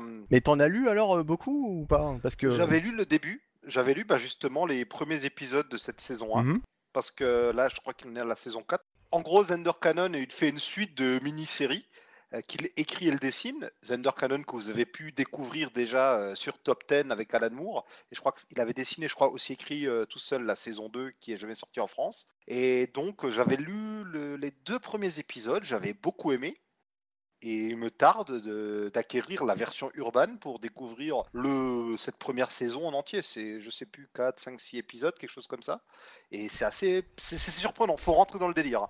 Clairement, c'est pas pour tout le monde. Déjà, c'est c'est un peu dur ce qui arrive aux monstres quand même. Surtout que les monstres, on se rend compte que souvent ils sont en, prison pour des motifs un peu, euh, j'ai envie de dire, légers. Euh, clairement, euh, certains monstres sont un peu des, alors j'allais dire des allégories, c'est peut-être un peu fort, mais c'est vraiment des, comment dire, des alter ego de, bah, aux États-Unis, les Afro-Américains, les Latinos, ce type de population qui se retrouve souvent plus facilement en prison que les Blancs ou pour des peines plus longues, bah, les monstres, c'est un peu euh, ces créatures-là, avec des incompréhensions. Par exemple, il y a un monstre, c'est une maman qui cherchait à manger pour ses enfants et les humains ont pris peur et le mettent en prison, ce qui représente par exemple bah, les erreurs judiciaires. On a vraiment, euh, à chaque fois, Zender Cannon s'amuse à faire un pastiche de la réalité avec des grands monstres ou des grands robots. Ce qui donne ce côté euh, qui paraît ridicule de prime abord, mais une fois qu'on est dedans, si vraiment on arrive à rentrer dans le délire, eh ben c'est très prenant. Ok, Ok, ok. Donc voilà, donc il y avait ce, Free Comic Book Day euh, Bliss Comics qui était vraiment pas mal. Euh, il y avait aussi, alors je sais plus la maison d'édition, mais euh, ceux qui ont publié, je crois, les deux premiers numéros dans le Free Comic Book Day de MGMT. Ah oui, Mind MGMT, c'est ça? Mind MGMT, qui, voilà, je crois qu'il y a les deux premiers numéros dans le, dans le, dans le Free Comic Book Day, c'était assez épais, il y avait pas mal de lectures.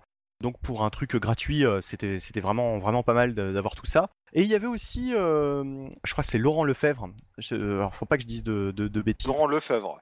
comment tu dis? Laurent Lefebvre. Qui euh, fait Foxboy euh, en français, hein, bien sûr, c'est un, un, une création française. Qui a sorti un Free Comic Book Day qui était aussi vraiment pas mal foutu, avec bah, une espèce de chronologie autour de Foxboy. il y avait quelques pages aussi, je crois totalement inédites.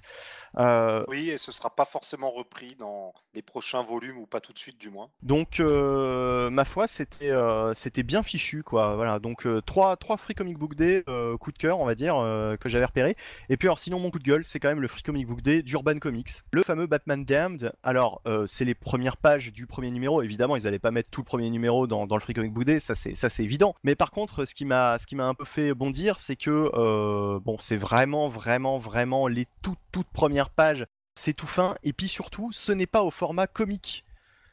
Alors, quel intérêt de faire un free comic book day si tu ne le fais pas au format euh, comic book, quoi? Je, je comprends pas. Je comprends pas le parti pris. Là, on avait l'impression que c'était une espèce de ouais de flyer. Voilà, une espèce de flyer. Euh, ils se sont vraiment pas fait chier. Euh. Ils ont voulu tester un truc. je, sais bien que c'est gratuit, mais là, ça fait vraiment cheap. T'as l'impression que c'est une espèce de flyer de quelques pages, un petit peu euh, l'homologue de ce que t'avais dans les, dans les magazines de jeux vidéo, tu sais, où ils te, où ils te filaient 2-3 pages de manga comme ça dans un, dans, un petit, dans un petit livret. Voilà, on a l'impression que c'est un petit livret, quoi. Ouais.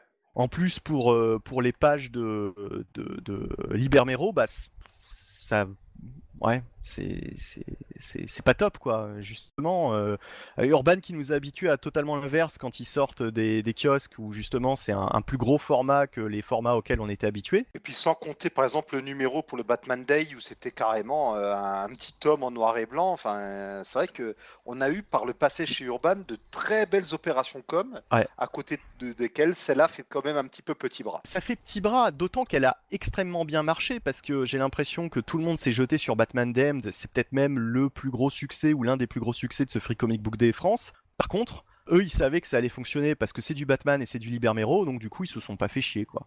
Je, voilà, ça donne vraiment cette impression, quoi. C'est un peu dommage. c'est un peu dommage. Euh, gageons que euh, c'est juste, euh, bah, voilà, ils feront sans doute mieux l'année prochaine. Je ne sais pas ce qu'ils avaient fait les années précédentes, mais en tout cas, voilà, cette année, c'est pas, c'était pas ce qu'il y avait de mieux à proposer euh, pour le Free Comic Book Day. Bon, euh, bon, c'est pas bien grave. Ça reste du gratuit, c'est toujours sympa d'avoir quelque chose de gratuit, mais effectivement, ça fait un petit peu petit bras, ça fait pas le figure par rapport à d'autres éditeurs qui sont beaucoup plus petits qu'eux, donc c'est là où ça la fout un peu mal, quoi. Alors j'ai retrouvé le Free Comic Book Day de Man MGMT, la série de Man Matkins, oui, ouais, oui, Matkins, mm. je sais pas comment. Oh, je, sais, sais pas, je dis Matkins, donc euh, bon voilà. Oui, Matkins, c'est Monsieur Toussaint l'ouverture qui avait déjà sorti le graphique novel du sang sur les mains de Matkind. Donc ce sont eux qui ont sorti euh, ce Free Comic Book Day. C'est fait partie de ces éditeurs qui commencent à piocher un peu dans, dans les comics, on va dire, qui, sont vraiment, qui peuvent vraiment être lus par même les amateurs de franco-belge, de romans graphiques à, l'européenne. Donc voilà, ils se lancent dans le Free Comic Book Day, pourquoi pas. Et juste pour Laurent Lefebvre, euh, ce que je voulais rajouter aussi, c'est que je vous invite à aller voir les différents articles que j'ai sortis euh, le mois dernier sur les financements participatifs euh, des comics français. On a pas mal d'éditeurs qui ont lancé des projets, dont Comics Initiative qui a financé le retour de Foxboy chez eux. Alors, si vous avez participé, vous aurez le bouquin en avance avec des bonus, mais sinon, pas de panique, il sera aussi commercialisé ensuite. Et vraiment, dans le cas de Laurent Lefebvre, je vous invite à regarder ce qu'il fait, parce que je trouve que c'est vraiment bien, enfin, je trouve ça vraiment euh, super son style. Et pour l'avoir entendu dans d'autres podcasts, comme euh, chez nos amis des GG Comics, c'est quelqu'un qui est passionnant, qui a vraiment de la bouteille euh, d'un point de vue connaissance de comics. Il sait de quoi il parle et ça, mérite le coup d'œil, que ce soit pour les dessins ou pour le scénario Foxboy. C'est vraiment un cri d'amour aux parutions Marvel, dans les, euh, notamment chez Lug, dans les années fin 70 et 80, avec une version quand même un peu à la française, j'ai envie de dire, de Peter Parker à travers son personnage. C'est une variation qui peut surprendre par certains points. Voilà, des choses très intéressantes lors de ce Free Comic Book Day, et puis bah, on verra ce que ça donne pour les prochaines années, euh, on ne manquera pas d'en parler pour les, prochaines fois. Euh, Marty, il y avait autre chose euh, dans l'actu française qui te tenait à cœur. Oui, On va terminer d'ailleurs avec ça. Oui, on va terminer la partie VF avec ça. Si vous nous suivez sur Facebook, j'en ai parlé en long, en large en travers, c'était ma participation au Bonne Comics 2019. Donc première édition de ce salon qui succède en gros au salon Chaumont Comics où j'avais déjà été l'an dernier qui était assez sympa. Et là, ils sont délocalisés à Beaune. Et euh, j'ai bien aimé. Donc le salon s'est tenu du vendredi 31 mai au dimanche 2 juin. Alors j'ai été que le dimanche car euh, le matin, je passais pour ma première conférence, donc euh, première conférence pour Comics Office et même première conférence tout court pour moi une conférence que vous pouvez retrouver euh, sur notre site parce que je l'ai enregistré et l'enregistrement était assez bon pour que je puisse le diffuser. Donc une conférence qui s'intitule euh, This is Sparta, Frank Miller contre l'histoire. Euh, le titre est assez parlant, je pense. Je vous invite à aller découvrir de quoi que ça parle sur notre site. Il y, a, un article qui explique. Et d'ailleurs, je réitère ce que j'ai dit plusieurs fois. Je vais faire une deuxième émission dans laquelle je vais reprendre les questions que le public m'avait posées à la fin que bah, je ne peux pas diffuser euh, parce que c'est inaudible et puis parce que je ne vais pas diffuser la voix de gens que je ne connais pas. Et vous pouvez également m'envoyer des questions, ce que vous voudriez que je traite. Euh, je pensais faire cette émission d'ici 2-3 semaines. Peut-être qu'elle sera plus tard dans l'été, il faut que je vois par rapport à mes disponibilités. Et toujours est-il que pour parler du Bone Comics lui-même, bah, j'ai bien aimé le salon. Il y avait de nombreux artistes. Il y avait Nick Bradshaw, parmi les plus connus, euh, Josh, euh, Geoff Isherwood, qui a une longue carrière chez Marvel et dont on a eu euh, et Geoff Isherwood a eu droit à une conférence animée par Xavier Lancel le rédacteur en chef de Scars l'après-midi, où pendant deux heures, ils sont revenus sur sa carrière. Et j'ai trouvé que c'était très instructif parce que en même temps, euh, Isherwood, euh, qui, est, qui est vraiment euh, assez sympa et assez loquace, a pas mal aussi expliqué quelle était la différence entre dessinateur et encreur, vu que lui-même a porté les deux casquettes. Et même de coloriste, il a aussi parlé un petit peu de, colo, il a aussi un petit peu parlé euh, du rôle du coloriste, enfin, et des éditeurs et tout ça. C'était super instructif. Euh, il y avait à côté de moi quelqu'un qui n'y connaissait rien, mais qui du coup a compris comment, à l'issue de cette conférence, comment est-ce qu'on fait concrètement un comics. Et de manière, de manière générale, l'accueil était très sympathique. Hein. Je remercie euh, notamment Sonia, grâce à qui j'ai pu faire ma conférence. si vous avez l'occasion d'y aller l'an prochain, allez-y, euh, soutenez les petits festivals comme ça parce que c'est toujours des lieux où on peut faire de sacrées rencontres. Euh, on peut approcher euh, des dessinateurs, des scénaristes qui, comme il n'y a pas toujours full, ben, sont. C'est très de manière générale, c'est souvent facile de les approcher parce que quand ils viennent dans ce genre de, de convention, c'est pour rencontrer les gens. Mais là, en plus, quand il y a ce côté petit festival, il y a vraiment une hum, une ambiance qui fait que les gens euh, se rapprochent plus facilement, je trouve. Et je, je retournerai avec grand plaisir à l'édition de l'an prochain. Et bah, j'espère vous y croiser si, euh, si jamais ça vous intéresse. Ok, bah merci Marty. Euh. On va passer bah, à la VO. Hein, voilà, il est temps de passer à la VO avec pas mal de choses. Est-ce que vous voulez commencer par Marvel ou par DC, comme vous voulez? On peut commencer par Marvel pour changer. Allez, c'est la nouvelle formule. D'habitude, on commence toujours par DC. En plus, on a fait le DC avant. Ouais. Ok, donc on va commencer par Marvel. Euh, Marvel, il y avait euh, deux choses euh, qui ont agité pas mal l'actu. On va peut-être même commencer par, par ce que j'ai mis en second sur le conducteur côté Marvel. C'est vraiment la grosse actu chaude du ah. moment, puisque vous n'êtes pas sans savoir que Jonathan Hickman va arriver sur les X-Men. les X-Men, alors c'est après le départ de Bendis, ça a été un petit peu le, le boxon. On a eu X-Men Gold, X-Men Blue, X-Men Red, enfin X-Men de toutes les couleurs avec. Et Extraordinary X-Men avant ça? Oui, oui, oui, c'est vrai qu'il y a eu Extraordinary X-Men aussi avant ça, je l'avais même oublié. Ouais, X-Men versus Avenger, euh, Inhuman. All New X-Men. Ouais, non, mais enfin, non, je t'ai plus. All New X-Men de c'était qui? C'était Hopeless qui a succédé à Bendis, je sais Sans espoir, oui. Enfin, oui, oui, on a, on a eu pas mal et de toujours est-il que le constat, on avait beau mettre Jeff Lemire, euh, Guggenheim, euh, ce que vous voulez euh, sur les X-Men, le constat était que c'était vraiment pas terrible. voilà, il y avait rien de, mémorable.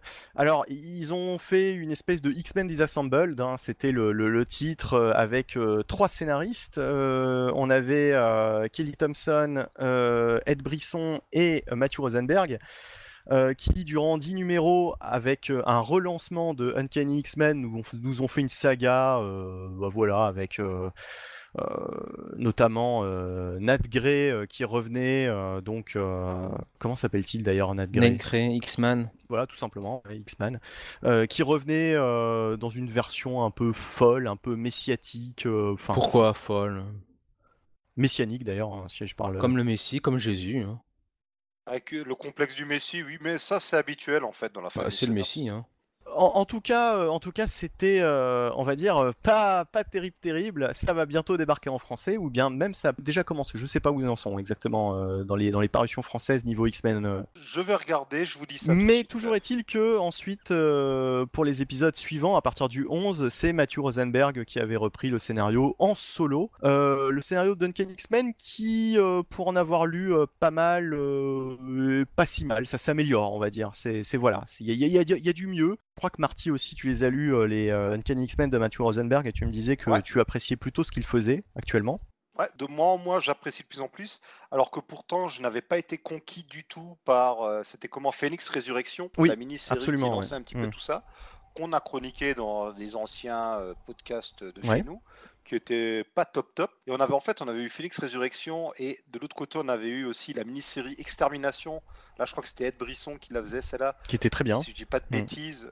Oui, qui traitait bah, de que faire des jeunes X-Men du passé. Les Euh. Extermination d'ailleurs qui merci Jonathan Extermination qui euh, en septembre euh, sera publié en un bloc dans le le mensuel euh, X-Men que Panini publie bon, en librairie.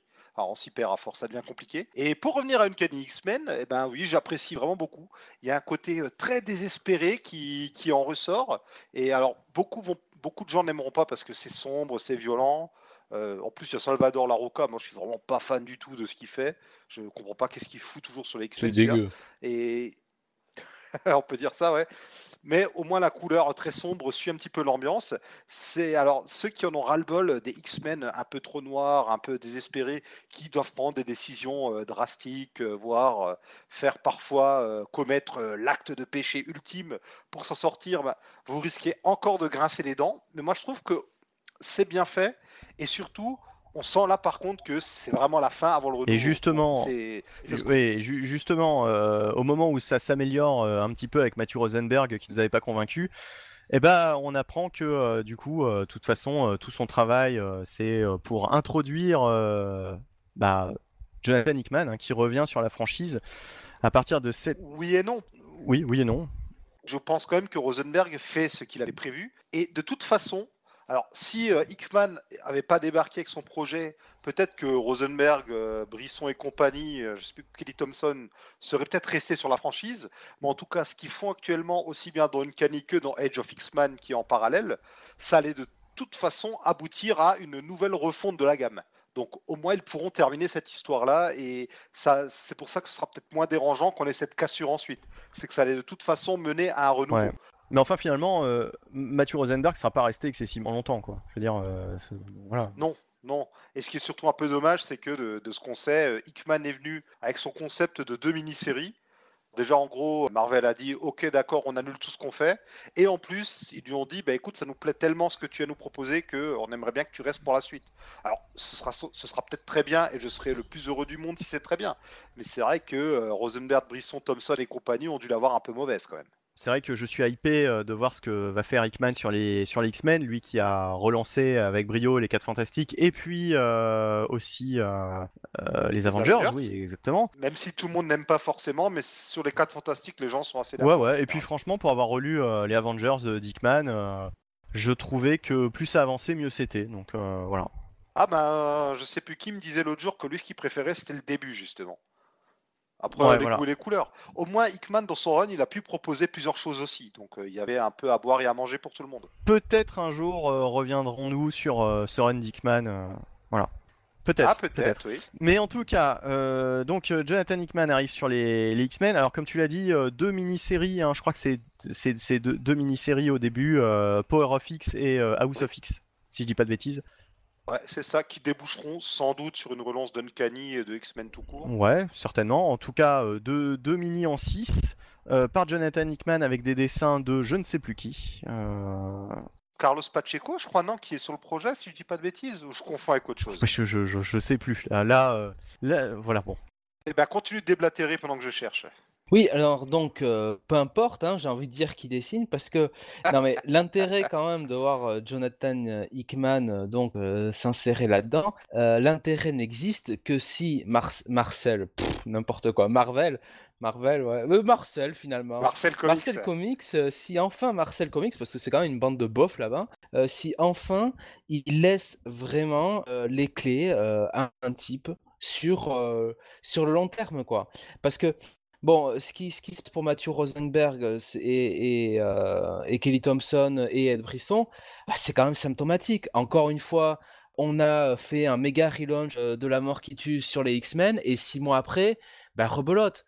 Donc, on a des auteurs qui n'ont peut-être pas les meilleures idées du monde, sont peut-être pas des génies, euh, voilà, bon, très bien, euh, ce sont peut-être pas des Chris, Claremont euh, en herbe, mais de toute façon, on ne peut pas vraiment le savoir puisqu'on ne leur donne jamais le temps. De vraiment mettre en place ce qu'ils veulent mettre.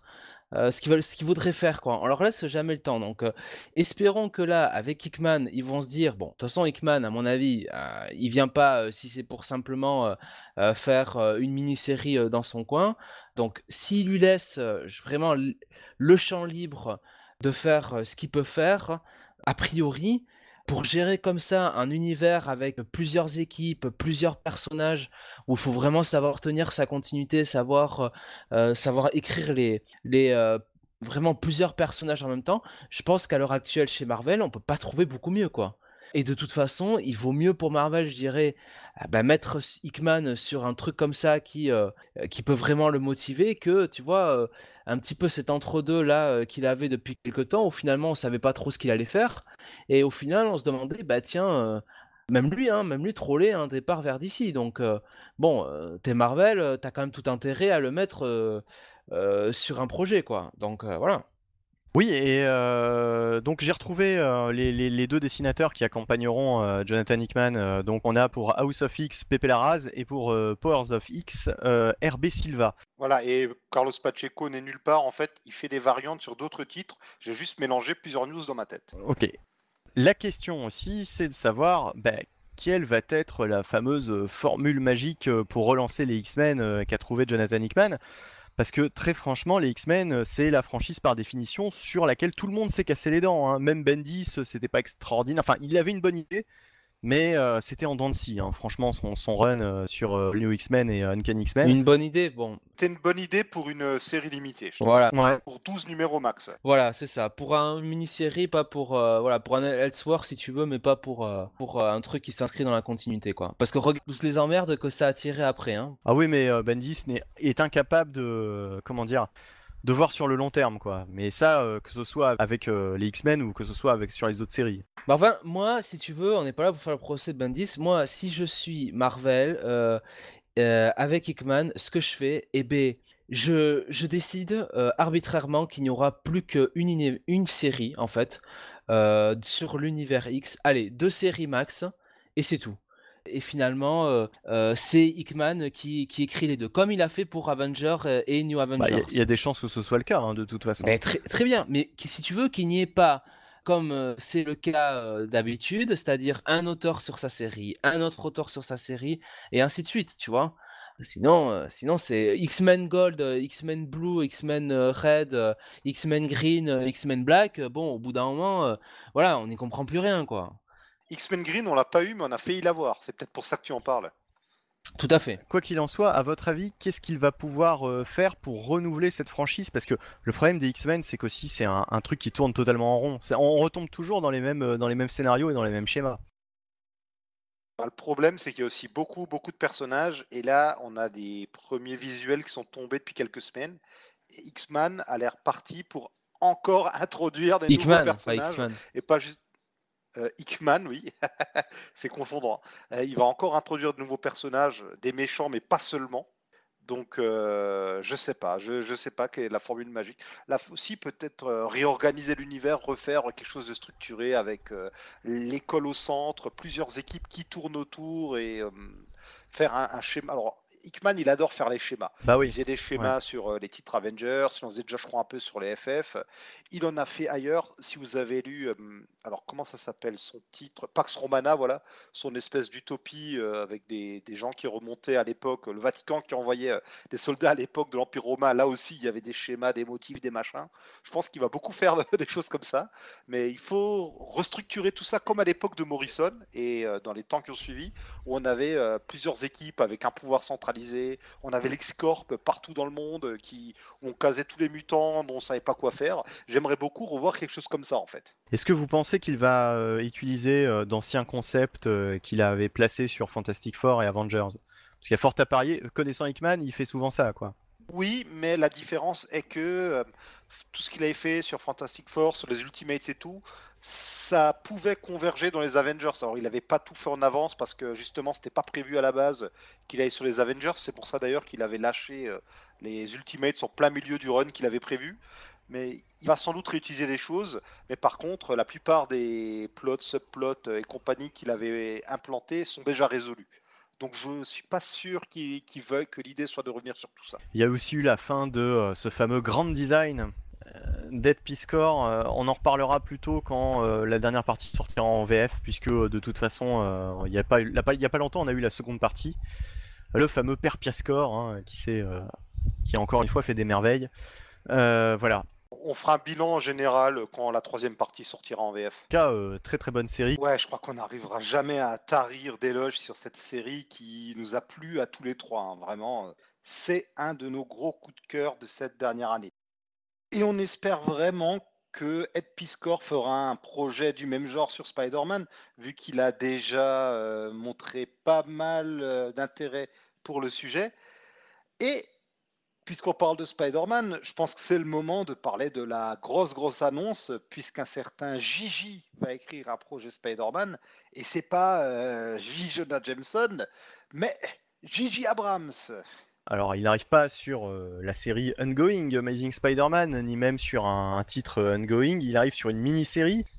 Dans une mini-série d'ailleurs écrite, euh, coécrite avec son fils. Voilà. Euh, bon. Qu'est-ce que ça vous inspire Euh, Est-ce que pour vous c'est un coup de pub euh, de Marvel un- ou, un, ou un coup de maître Est-ce que c'est vraiment un- une opération ou euh, un truc euh, finalement dont vous foutez, euh, qui, est juste là euh, pour faire vendre auprès des quelques fans de euh, J.J. Abrams? Oui, je pense que c'est surtout un coup de pub, hein, euh, très sincèrement, parce que bon, euh, je pense que des gens, euh, pour faire euh, des séries comme ça, des mini-séries sur Spider-Man, ils peuvent en trouver. hein. Je pense qu'ils ont récupéré Peter David récemment. Je pense que Peter David peut tout à fait écrire du Spider-Man hein, si besoin est. Donc non, c'est un, un coup de pub. Ils ont J.J. Abrams. C'est une série qui va démarrer deux ou trois mois avant la sortie du dernier épisode de la trilogie Star Wars. Donc voilà, ça fait bon, ça reste en famille, on va dire quoi. C'est un coup de pub bien orchestré. Ouais, euh, Marty? Ouais, c'est un coup de pub, surtout que, en gros, la... si on regarde dans le détail, c'est J.J. Abrams et son fils qui ont développé une histoire, et c'est son fils qui va l'écrire. Alors ça, j'ai- j'ai bien aimé le, le comment dire, le, le communiqué euh, comme quoi c'était son fils.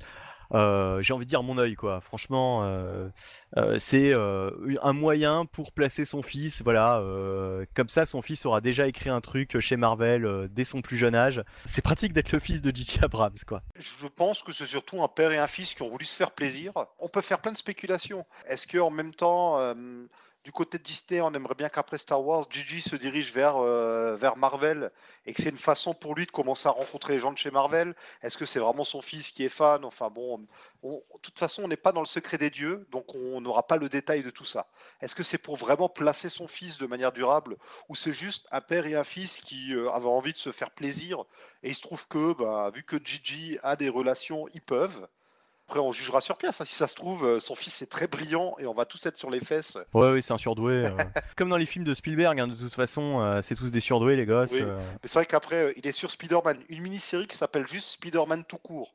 Même pas euh, Ouais. de- d'acro- de, hum, comment dire, pas d'adjectif devant, pas de sous-titres ni rien. Ce qui a fait, ce qui a fait penser sur le coup que c'était une nouvelle série régulière. Sans compter que c'est qui? C'est Sarah Piccelli, non? Qui dessine, c'est ça? Ouais, Voilà. donc c'est quand même une grosse, une grosse équipe. Enfin, une grosse équipe. Ah, c'est le haut du panier, quoi, oui. Ouais. Bah, c'est un beau cadeau d'anniversaire pour son fils, je trouve. Ah oui, ouais, là franchement, euh, on aurait aimé être à sa place, hein, être aimé, euh, euh, oula, on aurait aimé être le fils de J.J. Abrams euh, si c'était aussi facile ensuite d'écrire des comics. Après, c'est une, c'est une mini-série qui va exister dans son coin avec un nouvel adversaire. A priori, ça n'aura pas d'impact sur ce que fait Spencer ou ce que fait Tom Taylor. S'ils embêtent pas euh, les autres gens autour, écoute, ben, que Marvel euh, se mette Gigi dans la poche et il fait son petit truc, ça va passer, c'est pas grave. Oui, exactement, exactement. Ça mange pas de pain, euh, on s'en fout un peu, on peut, on peut passer à côté. Ça vaut pas tout le foin que ça, a, vraiment tout le foin qu'on a fait autour au bout d'un moment. Tant mieux pour lui si son père lui permet d'écrire et voilà quoi.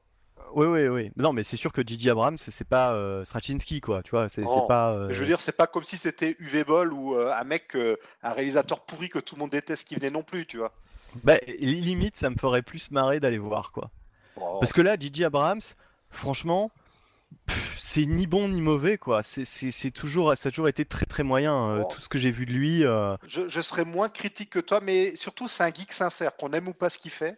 Par contre, le mec aime vraiment la pop culture, tu vois. C'est pas un Oui, bah alors ça, c'est le cas, euh, le, cas, le cas de tous les lecteurs de comics. hein, Je pense Oui, que, bah oui, euh, bah justement, bah, moi je, je préfère voir quelqu'un qui nous a prouvé qu'il aimait la pop culture qu'un vrai arriviste, tu vois. Y en a-t-il vraiment des vrais arrivistes qui vont écrire euh, chez Marvel euh, alors qu'ils aiment pas le, ils aiment pas le médium quoi? Non, Je- je- non, mais je veux dire, qu'on aime ou pas ce qu'il a fait sur Star Trek ou Star Wars, le mec, il déteste pas non plus. euh, Enfin, son but, c'est pas de détruire la pop culture. Bon, là, on... de toute façon, on s'égare dans un débat euh, qui, qui a pas vraiment lieu d'être, quoi. Je m'égare tout seul. Bon, euh, en tout cas, vous êtes prévenus. euh, ça débarque, euh, je crois, à partir de septembre. euh, J.J. Abrams sur Spider-Man, euh, me semble-t-il. Oui, je crois. ouais. C'est après l'été. Euh, on va passer à DC. Allez. Ah. euh, alors, euh, DC Comics, euh, avec pas mal de, de- de petits sujets. Euh, vous voulez commencer par quoi? On va laisser Jonathan choisir. Oui, oui. J'en sais rien. La voix de la raison. Allez-y. Bah alors, on va commencer par le, j'allais dire le, sujet le plus global, le plus général. DC euh, donc euh, qui nous sort un Year of the Villain, euh, un event Léviathan. Il y aura aussi le, retour de la Légion avec Millennium dans peu de temps. Enfin, Millennium, c'est le titre. Euh, ce sera un- une mini en deux parties simplement euh, par Brian Bendis euh, qui réintroduit donc la Légion dans l'univers DC, la Légion des super-héros. Et donc il y a pas mal de, gros projets mine de rien chez DC, mais pour autant, voilà, je me posais la question est-ce que DC parvient encore à nous hyper? Alors, est-ce que vous êtes hypé par tous ces petits projets de DC Comics actuellement ou pas plus que ça? Le retour de la Légion, honnêtement, je vais pas dire que euh, j'attendais ça depuis des années et des années, hein, à tel point que je faisais des sittings devant le siège de DC. Euh, mais euh, bon, c'est pas mal, c'est assez, euh, ça, ça fait plaisir quand même. Après, le reste. C'est Bendis, hein, par contre. C'est Bendis, ouais. Donc, effectivement, c'est de la merde. Après Years of the Villain, oui, très, très franchement, bon, voilà, encore un truc sur, sur les vilains de l'univers d'ici, quoi. Euh, Ouais, j'ai comme l'impression si, de euh, revenir à Forever Evil. voilà, est-ce que Forever Evil, ça avait été, euh, bon, c'était pas mal Forever Evil, faut, faut, faut être tout à fait honnête, euh, c'était pas, Ouais, mais ce qui, ce, qui ce qui était chiant justement, c'était ce mois où on avait eu que des one shots sur les super vilains. Et là, justement, c'est encore une fois des one shots. Il y a pas, y a- enfin, il y a pas mal de one shots qui vont sortir autour de tel et tel super vilain. Bien sûr, euh, mais ça c'est après c'est une opération euh, une opération commerciale, hein, faut pas se tromper, hein, donc. Ce qui est euh, très drôle, c'est qu'à côté, chez Marvel, on a les Act of Evil qui reprennent un peu un, con- un concept de ce genre, tu vois. Mhm. Franchement, Year of the Villain, pour le moment, je suis pas du tout hypé, je m'en fous complètement. Par contre, la Pareil. Légion, oui, ça m'intéresse quand même d'aller voir. Voilà, même si c'est Bendis. Alors, la Légion, on va peut-être détailler un petit peu, euh, à moins que tu comptes le faire, Ce qu'est la Légion. Non, surtout que Millennium, ce serait une mini-série en deux parties. Bah, je, je l'ai dit, oui. Oui, mais avec plein d'intervenants. On aura euh, Kamandi, le Bat- Terry McGuinness, donc le Batman de Batman Beyond. Il y aura Mhm. aussi Kamandi. En gros, on va un peu. Ah, il y aura euh, deux fois Kamandi. Non, pas Kamandi, euh, Omak. Ah voilà. je- Voilà, vu oui, que les deux ça. ont un lien. Enfin, visiblement, ils vont un peu unifier les différents. euh, Mais il y aura aussi Kamandi, je crois. Ouais, il y aura merci. aussi On m'a dit qu'il y aura Kamandi. Mais, par- Ah bon? mais avant ça, la Légion apparaîtra déjà dans Superman 15, euh, Oui. dessiné par euh, Carlos Ivan Pac- Rice et Kamandi, eh oui. Et à côté, après Millennium, on aura la série Légion des super-héros qui, elle, sera dessinée par Ryan Sook. Qui est pas rien. D'accord. Ouais, ouais, ouais. Bon, ce qui est, ce qui est un peu inquiétant, c'est que c'est Bendis qui chapeaute ce retour de la Légion. euh, quand on voit ce qu'il a fait sur Superman depuis un an, c'est pas, c'est pas, c'est pas, c'est pas ouf. On s'attendait plutôt à Geoff Jones qui, lui, a déjà un peu. euh, bah, qui avait un peu amorcé hein, le retour de la Légion. Il a tellement d'autres plans, euh, enfin Oui, tellement oui. d'autres plans. Euh, je veux dire, il est, il est sur Shazam toujours, bien sûr.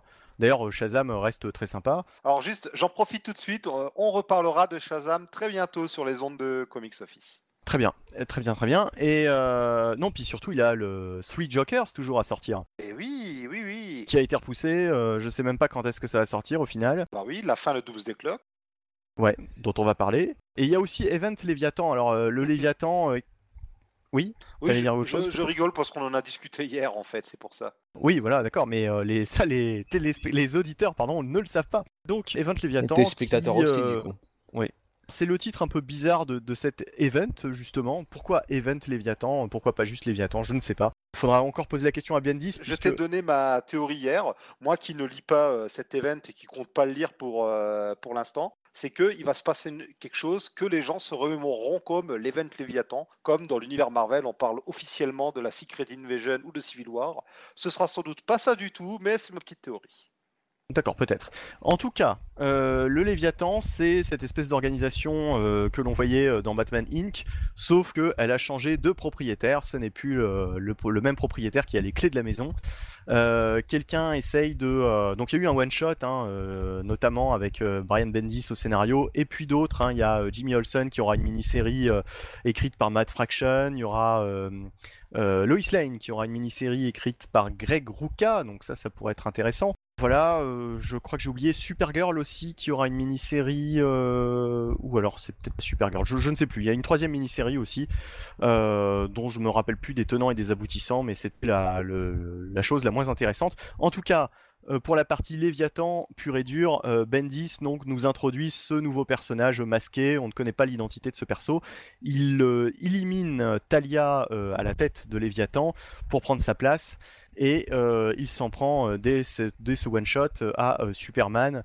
Euh, le Léviathan, c'est clairement un petit peu ce qu'est le Spectre pour James Bond, quoi. C'est voilà, c'est un peu ça. euh, c'est une espèce d'organisation euh, méga puissante de vilains qui, euh, d'ailleurs, on, on le dit dès le premier épisode, a totalement détruit toutes les organisations de l'univers DC. C'est-à-dire que Argus, Cadmu et compagnie, euh, tout- tous les, toutes les grosses organisations euh, connues de la mythologie DC, eh ben, elles se sont toutes fait exploser par Léviathan ces dernières semaines. Et comme d'habitude avec Bendis, ça se passe totalement hors panel, c'est-à-dire que on commence déjà l'histoire dans le vif du sujet. Enfin bref, Bendis, comme à son habitude, saute les étapes pour raconter l'histoire qu'il a Et envie. puis mince pour ceux qui utilisent ou qui veulent utiliser ces choses-là, ben tant pis pour eux. Ah bah pour ceux qui voulaient utiliser Talia, Talia bah Ah oui, oui, euh, oui, ça va être compliqué. Non, mais euh, j'ai pas l'impression qu'elle meurt réellement. Je pense qu'elle a une porte de sortie. bah non, elle est juste balancée d'un avion, tout va bien. Oui, oui, mais bon, Voilà. c'est Talia al Ghul, hein, un, un puits de laser plus loin. euh, ça tombe, elle est tombée dans le puits, voilà. c'est- Directement. Ils l'ont. Bah, bah oui, directement. Voilà, c'est la faute à pas de chance. C'est les comics. Ce nouveau chef de Léviathan avait l'air très magnanime, je pense qu'il a attendu euh, de passer au-dessus du puits pour euh, la jeter.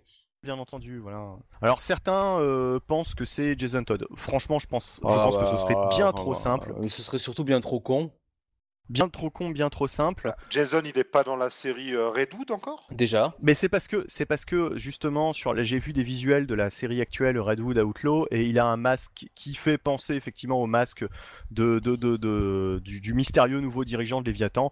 Euh, mais ce serait trop simple. Et justement, je pense que DC joue là-dessus aussi mais oui. pour te faire croire Non que, mais que pourquoi, voilà, que- pourquoi Jason Todd, après euh, 10 ans l'avoir introduit et l'avoir fait sa rédemption, maintenant il déciderait euh, Gna gna gna gna gna, je vais être le plus grand méchant de l'univers d'ici. Non, non, non. D'ailleurs, euh, la série actuelle Redwood and the Outlaws va enfin être publiée chez Urban. Je crois que ça sort en juillet. Par contre, le premier volume euh, du début des New 52, bien la suite, euh, Redwood Arsenal, ça c'est pas encore prévu. Ce sera sans doute jamais d'ailleurs. D'accord, oui, la, la- la série solo euh, récente quoi. Oui, enfin la série où il est avec, je crois, c'est Artemis, Artemis. Pizarro, non? Oui. Oui, voilà, c'est ce volume-là qui va être publié Et très je me demande s'il n'y a pas Roy Harper aussi. Et c'est pas mal, c'est pas mal, c'est pas mal. Jeff Lobb, euh, Jeff Lobb, euh, Scott Scott, Lobdell. Lobdell, pardon, continue euh, justement à écrire ce titre depuis le début des New 52, hein, euh, sous les diverses itérations euh, qu'on vient de citer. Euh, c'est déjà quand même énorme quand même de, de se dire que le mec a commencé au début des New 52, il a continué euh, sur ce personnage. Déjà, c'est quand même un petit tour de force, mais en plus, euh, ce que j'ai lu récemment de l'itération, donc euh, Redwood Outlaw au singulier, bah, c'était plutôt pas mal. Ouais, c'était plutôt sympa. J'ai lu les premiers numéros, c'est pas déplaisant. Voilà. Bon, enfin bon, voilà. Donc encore un event de Bendis, euh, et moi, il y a fort à parier qu'au final, le mec masqué, bah, ce sera quelqu'un qu'on connaît pas. Et vous allez me dire, mais pourquoi, il- pour- à quoi ça sert de, de- Bah non, qu'il ait un ce masque sera euh, genre le père de Naomi. Oui, oui, ce nouveau personnage créé par Bendis euh, dans cette série dont tout le monde se fout, je Oh pense. oui. Ou alors Razal Ghoul, euh, histoire de le remettre euh, en avant. parce que Ce serait fort quoi, qui, qui balance Talia. Oui, euh, masqué, qu'il arrive masqué, alors que. euh, On n'a pas dit que ça devait être logique, hein, c'est Benjis. Oui, bah c'est ça, c'est ça. C'est pour ça que je dis, euh, si ça tombe, ce sera même un inconnu euh, qui avait absolument m- même pas Euh, besoin de masque. Écoute, Didier Bourdon, euh, Bernard Monsieur Campan. Marty, euh. moi de mon côté j'ai des attentes très hautes hein, vis-à-vis de Brian Michael Bendis. Avec lui, euh, on peut s'attendre à un petit peu de logique quand même. Voilà. Hormis le retour de la Légion, personnellement, sur les gros, les gros projets d'essai, il n'y a rien qui me, qui me hype particulièrement, je dois dire, en ce moment. De toute façon, euh, j'ai envie de te dire que tous ces events, ces gros events dont tu parles, on peut pas dire non plus que euh, on ait eu euh, vraiment beaucoup d'introductions dans les gros titres de DC, quoi, tu vois. Parce que finalement, que ce soit dans Batman, je te dirais Flash, Green Lantern, voire même Superman, hein, vraiment, t'as vraiment pas eu, si tu veux, de je dirais d'un, enfin pas d'indice, mais tu vois de trucs qui te mènent à ça quoi. On, te faisait ah, dans la Justice League de Snyder et Tanyon Ford, je suis pas d'accord. Et on va en parler euh, après Doomsday Clock. personne ne lit quoi en fait. On va en parler après Doomsday Clock et aussi de Heroes in Crisis, mais du côté de la Justice League et de Flash, on nous annonce des choses quand même pour la suite. Ah oui, non, mais moi je parlais vraiment des gros événements. Je te parle par rapport aux gros events. Je te parle pas. Oui, oui. C'est surtout ça. Après, il y, a, des petites choses comme ça chez DC qui peuvent te hyper, euh, et moi aussi. je veux dire, bon. DC Bombshell. c'est voilà ça. mais c'est sur des, des, plus petits projets. bon. On va, on va parler d'un petit projet maintenant, de toute façon. Là. Bah oui, d'ailleurs, enchaînons hein, avec Doomsday Clock numéro 10, donc qui est sorti il y a pas si longtemps, il y a un mois peut-être maintenant. Même pas, il est, est peut-être sorti début juin, fin mai, ouais, j'ai un doute. Ouais, fin mai, début juin. En tout cas, il est sorti il n'y a pas si longtemps. Doomsday Clock numéro 10, donc euh, de Jeff Jones et euh, Gary Frank. Et euh, Doomsday Clock numéro 10, qui était un numéro très très intéressant, qui définit en fait un, nouveau concept de Jeff Jones, qui est le concept du métaverse. Donc un concept qui expliquerait bah, en fait comment Superman peut à la fois avoir vécu des aventures en 1938 et par exemple euh, interagir avec euh, des présidents de 1986 euh, et puis pourquoi le retrouve-t-on encore maintenant dans de nouvelles aventures en 2019 Et pourquoi même après la crise on a eu ben, l'origine en 86 de Man of Steel puis celle de Birthright puis celle de Jeff Jones voilà. il vraiment il condense tout ça? Alors vas-y je t'en prie vas-y puis je, te donnerai mes attentes et mes réserves Ok, ok. Non, mais il, euh, explique ça euh, dans ce numéro 10 que je vais pas totalement détailler, hein, loin de là. Mais en tout cas, c'est surtout sur le concept du, du métaverse. Il explique comment ça fonctionne en prenant pour exemple Superman, parce que Superman est le personnage par définition qui a connu le plus de relaunch euh, et de, de, de refonte. Euh, ah non, il explique, clairement que Superman est au centre. Oui, vas-y, vas-y, pardon. Oui, non, mais bien sûr. Mais ça, c'est la raison, euh, la raison, on va dire, euh, dans, l'histoire. Évidemment, c'est la pierre angulaire de l'univers DC, évidemment. Mais nous, on sait très bien que c'est aussi parce que, forcément, c'est un personnage qui, par la force des choses, a été relaunché X fois et que euh, bah là c'est parfait pour expliquer justement euh, que tout rentre dans une continuité finalement si on utilise ce concept de métaverse. Mhm. En gros le métaverse c'est quoi? Eh bien c'est une continuité évolutive euh, qui permet de, bah de, de, de, comment dire de considérer que les personnages ont évolué dans un monde en comment dire? Mutation c'est-à-dire que le, temps, de toute façon, n'est pas du tout le même que le temps, euh, le temps, le temps réel, euh, le, temps, le temps de l'univers des comics. Euh, il répond à d'autres codes. Euh, donc euh, géré, enfin régi plutôt par ce, par ce métaverse. Euh, et, et d'ailleurs, on peut l'appliquer à Marvel totalement, puisque par exemple Iron Man qui passe de ses origines en Afghanistan, ou plutôt qui passe de ses origines au Vietnam à l'Afghanistan, et eh bien, bah voilà, ça pourrait être totalement expliqué eh par, ben, par, ce, par ce même concept. Wing, il me semble que dans ses Ultimates, j'ai pas tout lu, mais il revient là-dessus. Donc, Wing a touché un peu à ce genre de concept chez Marvel. Et, finalement, euh, ici, Jones euh, reprend un petit peu ce fameux concept très nébuleux d'hypertime aussi, j'ai l'impression. Ça rejoint ouais, ouais, ouais, ouais, hmm. Évidemment, évidemment. Euh, Docteur Manhattan, hein, qu'on voit en qu'on voit en background à travers toute cette mini-série Doomsday Clock, est un peu derrière tout ça. Mais euh, j'ai envie de dire, euh, pourquoi pas En tout cas, moi, le concept me séduit puisqu'il permet de tout placer dans la continuité et il n'y a plus à se demander euh, ah ouais, mais dans les New 52, alors finalement, qu'est-ce qui s'est passé, qu'est-ce qui s'est pas passé, etc. Là, on ne parle même plus de telle ou telle période. Toutes les périodes font partie de la continuité. Oui. Voilà. Par contre, il précise bien, mais je crois que c'est Manhattan qui le dit, euh, ces changements sont dus d'une force extérieure qu'il n'a pas identifiée, qui du coup ne seront pas les moniteurs, anti-moniteurs et compagnie. Il y a, euh, il y a quelqu'un qui, euh, à dessein, déplace l'arrivée de Superman sur Terre. Est-ce que c'est pas justement le concept même méta qui est que ce quelqu'un c'est le, le scénariste quoi? Peut-être, oui, oui, peut-être, ou alors la Gentry de, de Grant Morrison. On ne sait pas trop si Geoff Jones va aller euh, Ouais. tutoyer les terres du Multiversity ou pas, mais il essaie quand même un peu d'unifier tout ça.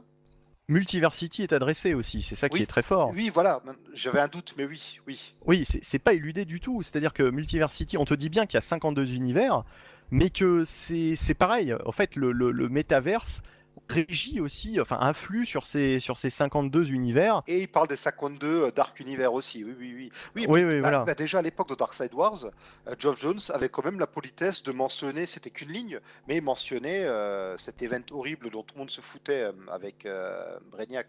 Ah oui, euh, World's End, non, ce qui suivait World's End et Future's End, euh, Convergence. Bah, oui Jones, ça. il a quand même ce, je trouve qu'il a à chaque fois ce soin de quand même adresser même les concepts pourris qui lui ne l'intéressent pas. Il fait, un peu comme si ça n'existait pas, mais il le mentionne quand même. Il dit quand même, mais je reconnais que ça existe et, euh, c'est vrai qu'il fait un super travail de tout rassembler. Et en même temps, je ne sais pas si ça fait ça, mais je pense qu'il reprend un peu des vieux plans. Euh, Jeff Jones avait eu des plans à l'époque de Blackest Night et Brightest Day qui ont été un peu euh, court-circuités par euh, les New 52. Il mettait les choses en place qui ont- qui n'ont jamais germé. Et je crois que c'était, alors je crois que c'est dans Blackest Day qui révélait que euh, s'il y avait tant de choses qui se passaient sur Terre, c'était parce que la Terre était non seulement au centre de l'univers, mais c'était aussi où, là où la vie était apparue et tout. Et là, il dit carrément, ben, c'est aussi sur Terre, dans cet univers-là, que tout le multivers est régi. Alors on peut trouver que ça fait très Terre centré, quoi, mais en même temps, bah, dans les faits, c'est toujours euh, de par la Terre que les variations entre les univers proviennent, etc.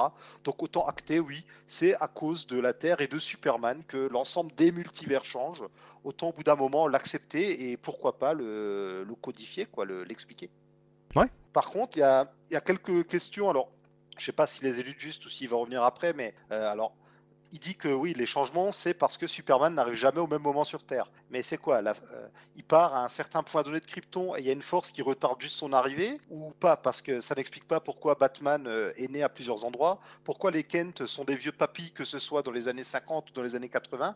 Il y a, il y a pas, par contre, il y a plein de choses de ce genre-là qui sont pas du tout expliquées par euh, le fait que Superman arrive ou pas.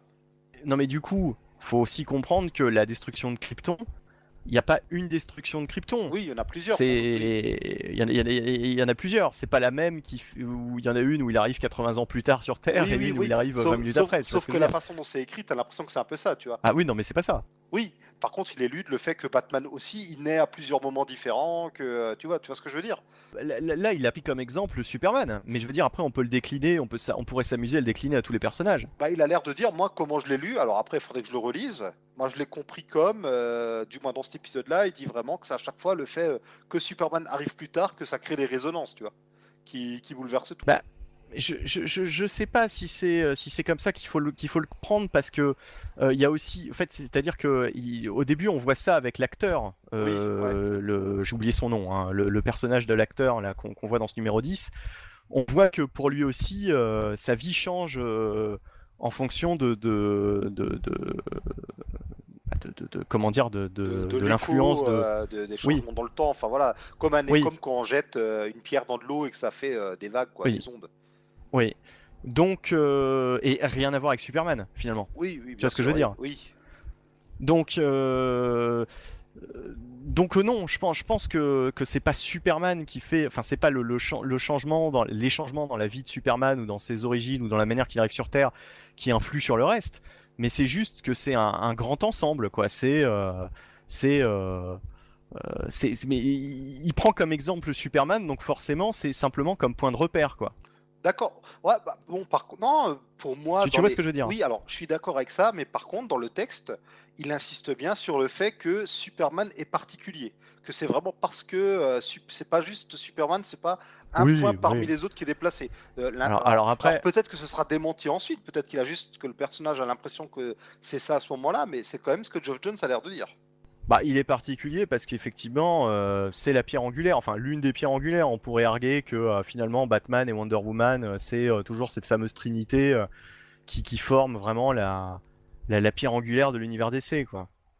Ouais, c'est pas ce qu'il nous dit là, mais bon, on verra dans la suite. hein. En tout cas, très. Enfin, j'ai adoré le. Sinon, j'ai adoré le numéro, que ce soit pour l'histoire du métaverse ou pour tout le reste autour. Et justement, je suis très friand de ce genre d'explication, donc j'adore ça, vraiment. Geoff Jones, merci, continue, continue. Oui, oui, non, franchement, c'était euh, cool. Et on était récompensé de cette attente parce que c'est vrai que, euh, bon, ça prenait son temps, hein, cette série euh, Doomsday Clock. on se demandait où ça allait. Le numéro 9 en plus m'avait pas spécialement convaincu, justement.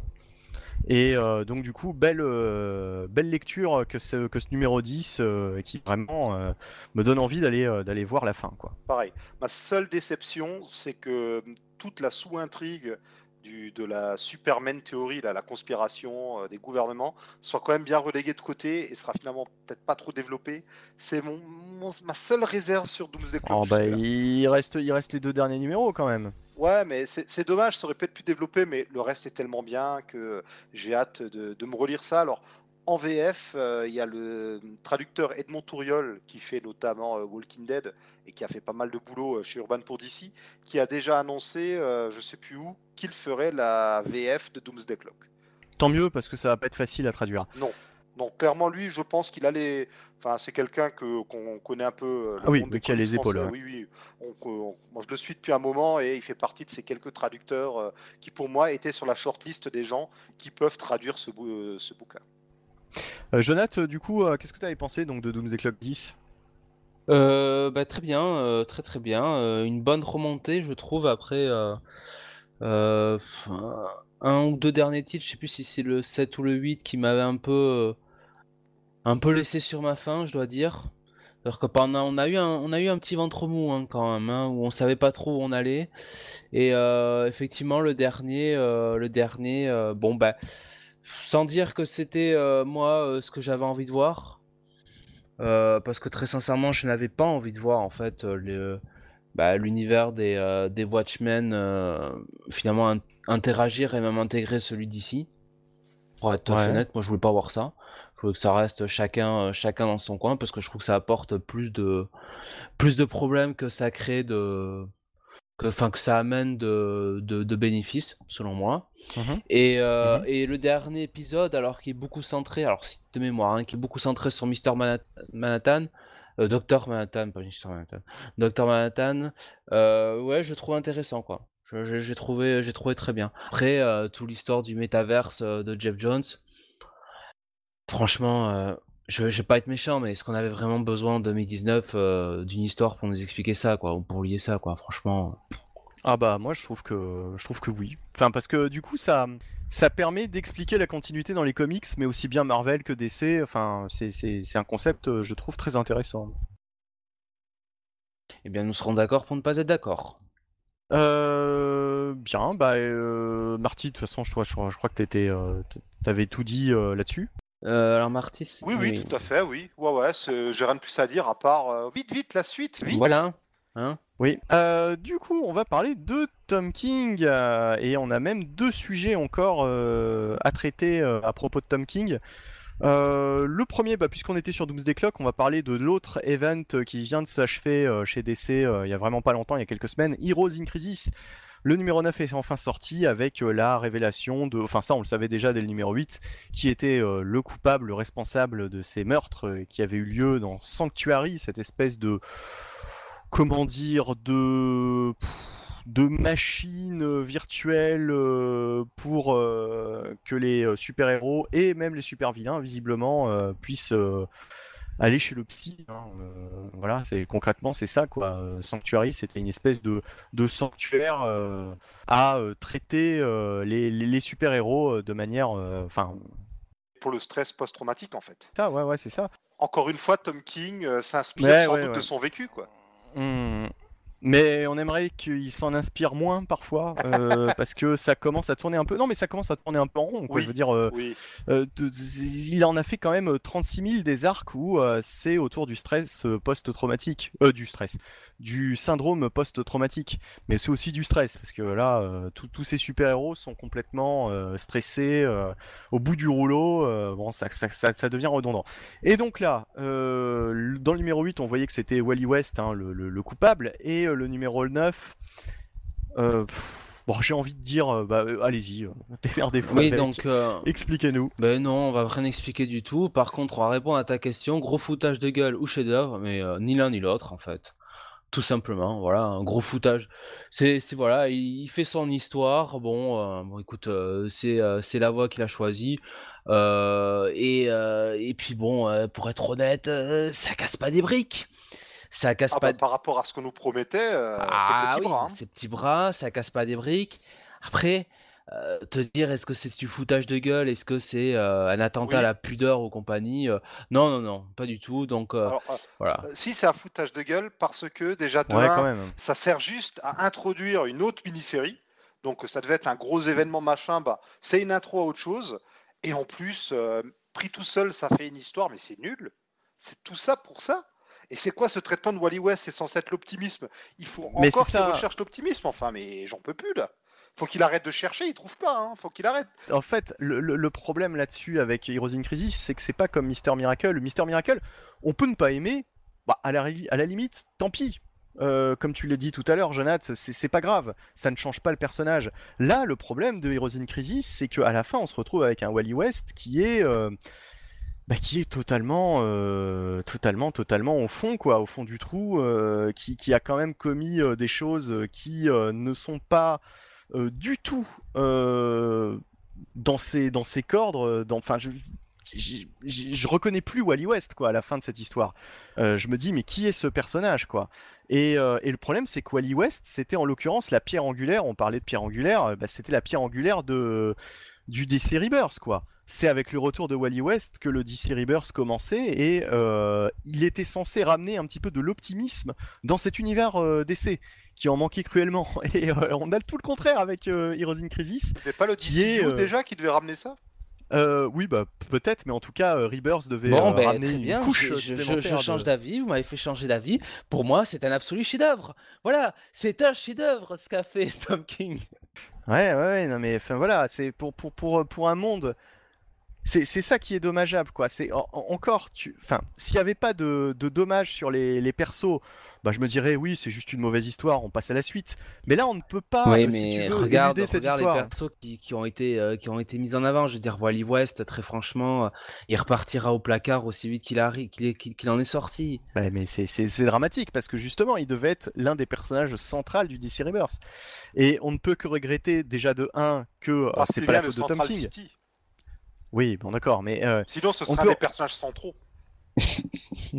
oui, voilà, exactement. Euh, mais en tout cas, il devait être l'un des personnages centraux de centraux ni pas assez, Euh, surtout pas assez d'ailleurs de Wally West euh, dans DC Rebirth, hein, puisque aucun des auteurs avant Tom King ne l'a utilisé, sauf, Si, si. sauf évidemment Joshua. Mais attends, Ah, sauf pardon. Joshua Williamson. Mais Joshua Williamson, j'ai envie de dire, c'était dans le contrat, puisqu'il écrit la série Flash. Donc si vraiment il utilise jamais Wally West dans la série Flash, euh, excuse-moi, enfin, s'il Oui, y a oui. bien un endroit où euh, normalement tu dois le retrouver, c'est au minimum dans cette série. Non, mais Donc, je, même je pas, euh, le poil me hérissait parce que je crois qu'il y a carrément eu un arc qui s'appelait Flash War.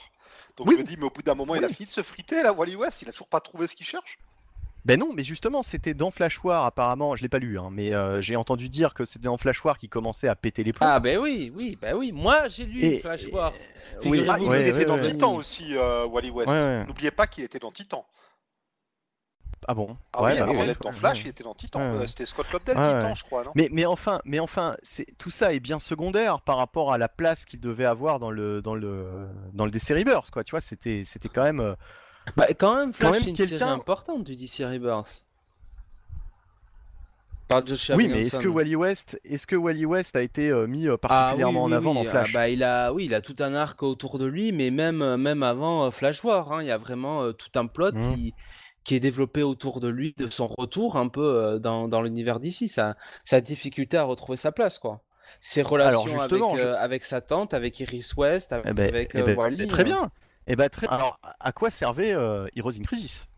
Ah ben, à rien du tout. Mais je, te- je te- je te le fais simple, à absolument rien du tout.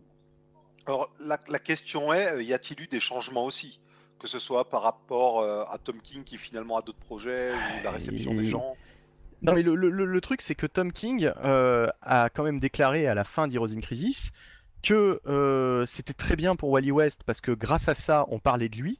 Alors je suis désolé, mais on parle de lui en, négatif, quoi, du coup, avec Heroes in Crisis. Et en plus, il avait l'air de dire que avant Heroes in Crisis, tout le monde se foutait de Wally West. Donc il avait l'air de dire que ce qui s'était passé dans Flash, bah, on s'en bat les couilles, c'était pas important, de toute façon ça n'intéressait personne. Et puis ce qui se passait dans Titan aussi, quoi, grosso modo. Alors dans Titan, oui, dans Flash, peut-être un peu moins. Et puis euh, Wally West, c'était quand même l'événement quand il est revenu. C'était le personnage que tout le monde attendait, tout le monde a parlé de son retour. Euh, il... est encore dans, il est encore dans le trauma là, le, le Perking, c'est pas possible. Oui, et, et euh, bah, il est dans le déni quoi. Mais alors, est-ce que, est-ce que Tom King a pas, avait déjà pas senti le vent tourner quand il a écrit la fin de, de Heroes in Crisis Est-ce qu'il a patiemment torpillé le personnage? Je, pense qu'il n'a pas, pas changé la fin d'Heroes in Crisis. Je pense que Heroes in Crisis, euh, en septembre, il savait déjà, euh, dès le premier numéro, euh, comment ça allait finir. Je pense qu'il a strictement rien changé, mais il n'y a, aucun éditeur, si tu veux, ou même Williamson qui, qui si tu veux, enfin n'a pu impulser parce que, ça m'étonnerait quand même que ce, ce nouveau statu quo, bah, clairement, hein, de Wally West, j'ai du mal à croire, si tu veux, que euh, que Tom King ait pu, euh, ait pu l'imposer de lui-même, quoi. Donc, euh, je, j'avoue là.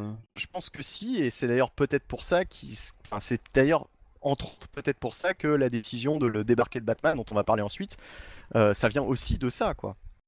C'est-à-dire que ces décisions sont très impopulaires chez DC auprès de certains éditeurs. Moi, je suis pas partisan d'avoir des éditeurs qui micromanagent tout, hein, mais Bon, c'est vrai que pour euh, quand même un, comment dire, un, principe de continuité, c'est vrai que sur des choses comme euh, là, la fin des in Crisis, faudrait un petit peu euh, un consensus, quoi. Parce que là... C'est problématique, c'est problématique par rapport à tous les auteurs qui vont prendre la suite.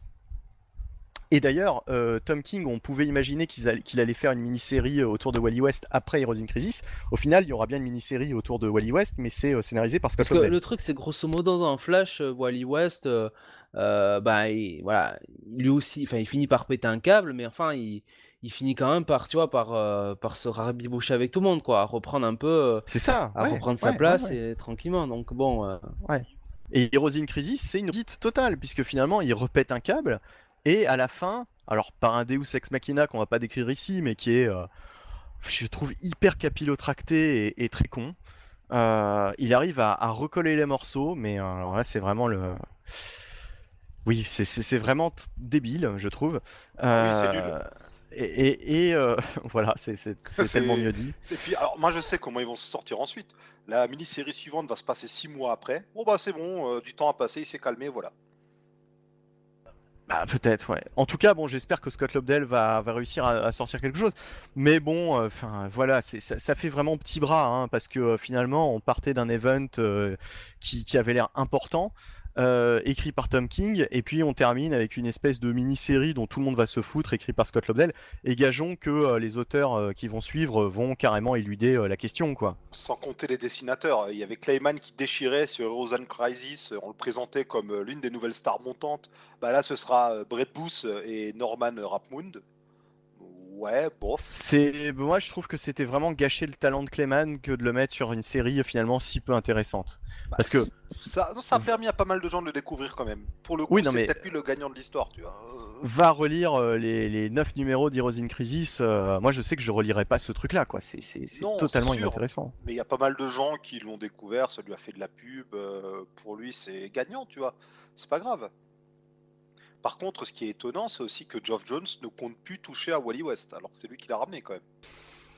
Mais encore une fois, euh, le problème c'est qu'il a, il a peu de temps, il est déjà occupé euh, sur ses autres projets euh, et, et, voilà quoi. Lui, il ne peut, il n'a, alors peut-être qu'il, peut-être qu'il a gueulé, hein, peut-être qu'il est allé voir euh, Bob Arras et qui lui a dit euh, non mais dis donc t'as vu ce que fait Tom King avec Wally West euh, et Bob Arras lui a dit ah bah oui t'as raison c'est de la merde et puis et puis en plus j'aime pas ce qu'il fait sur Batman.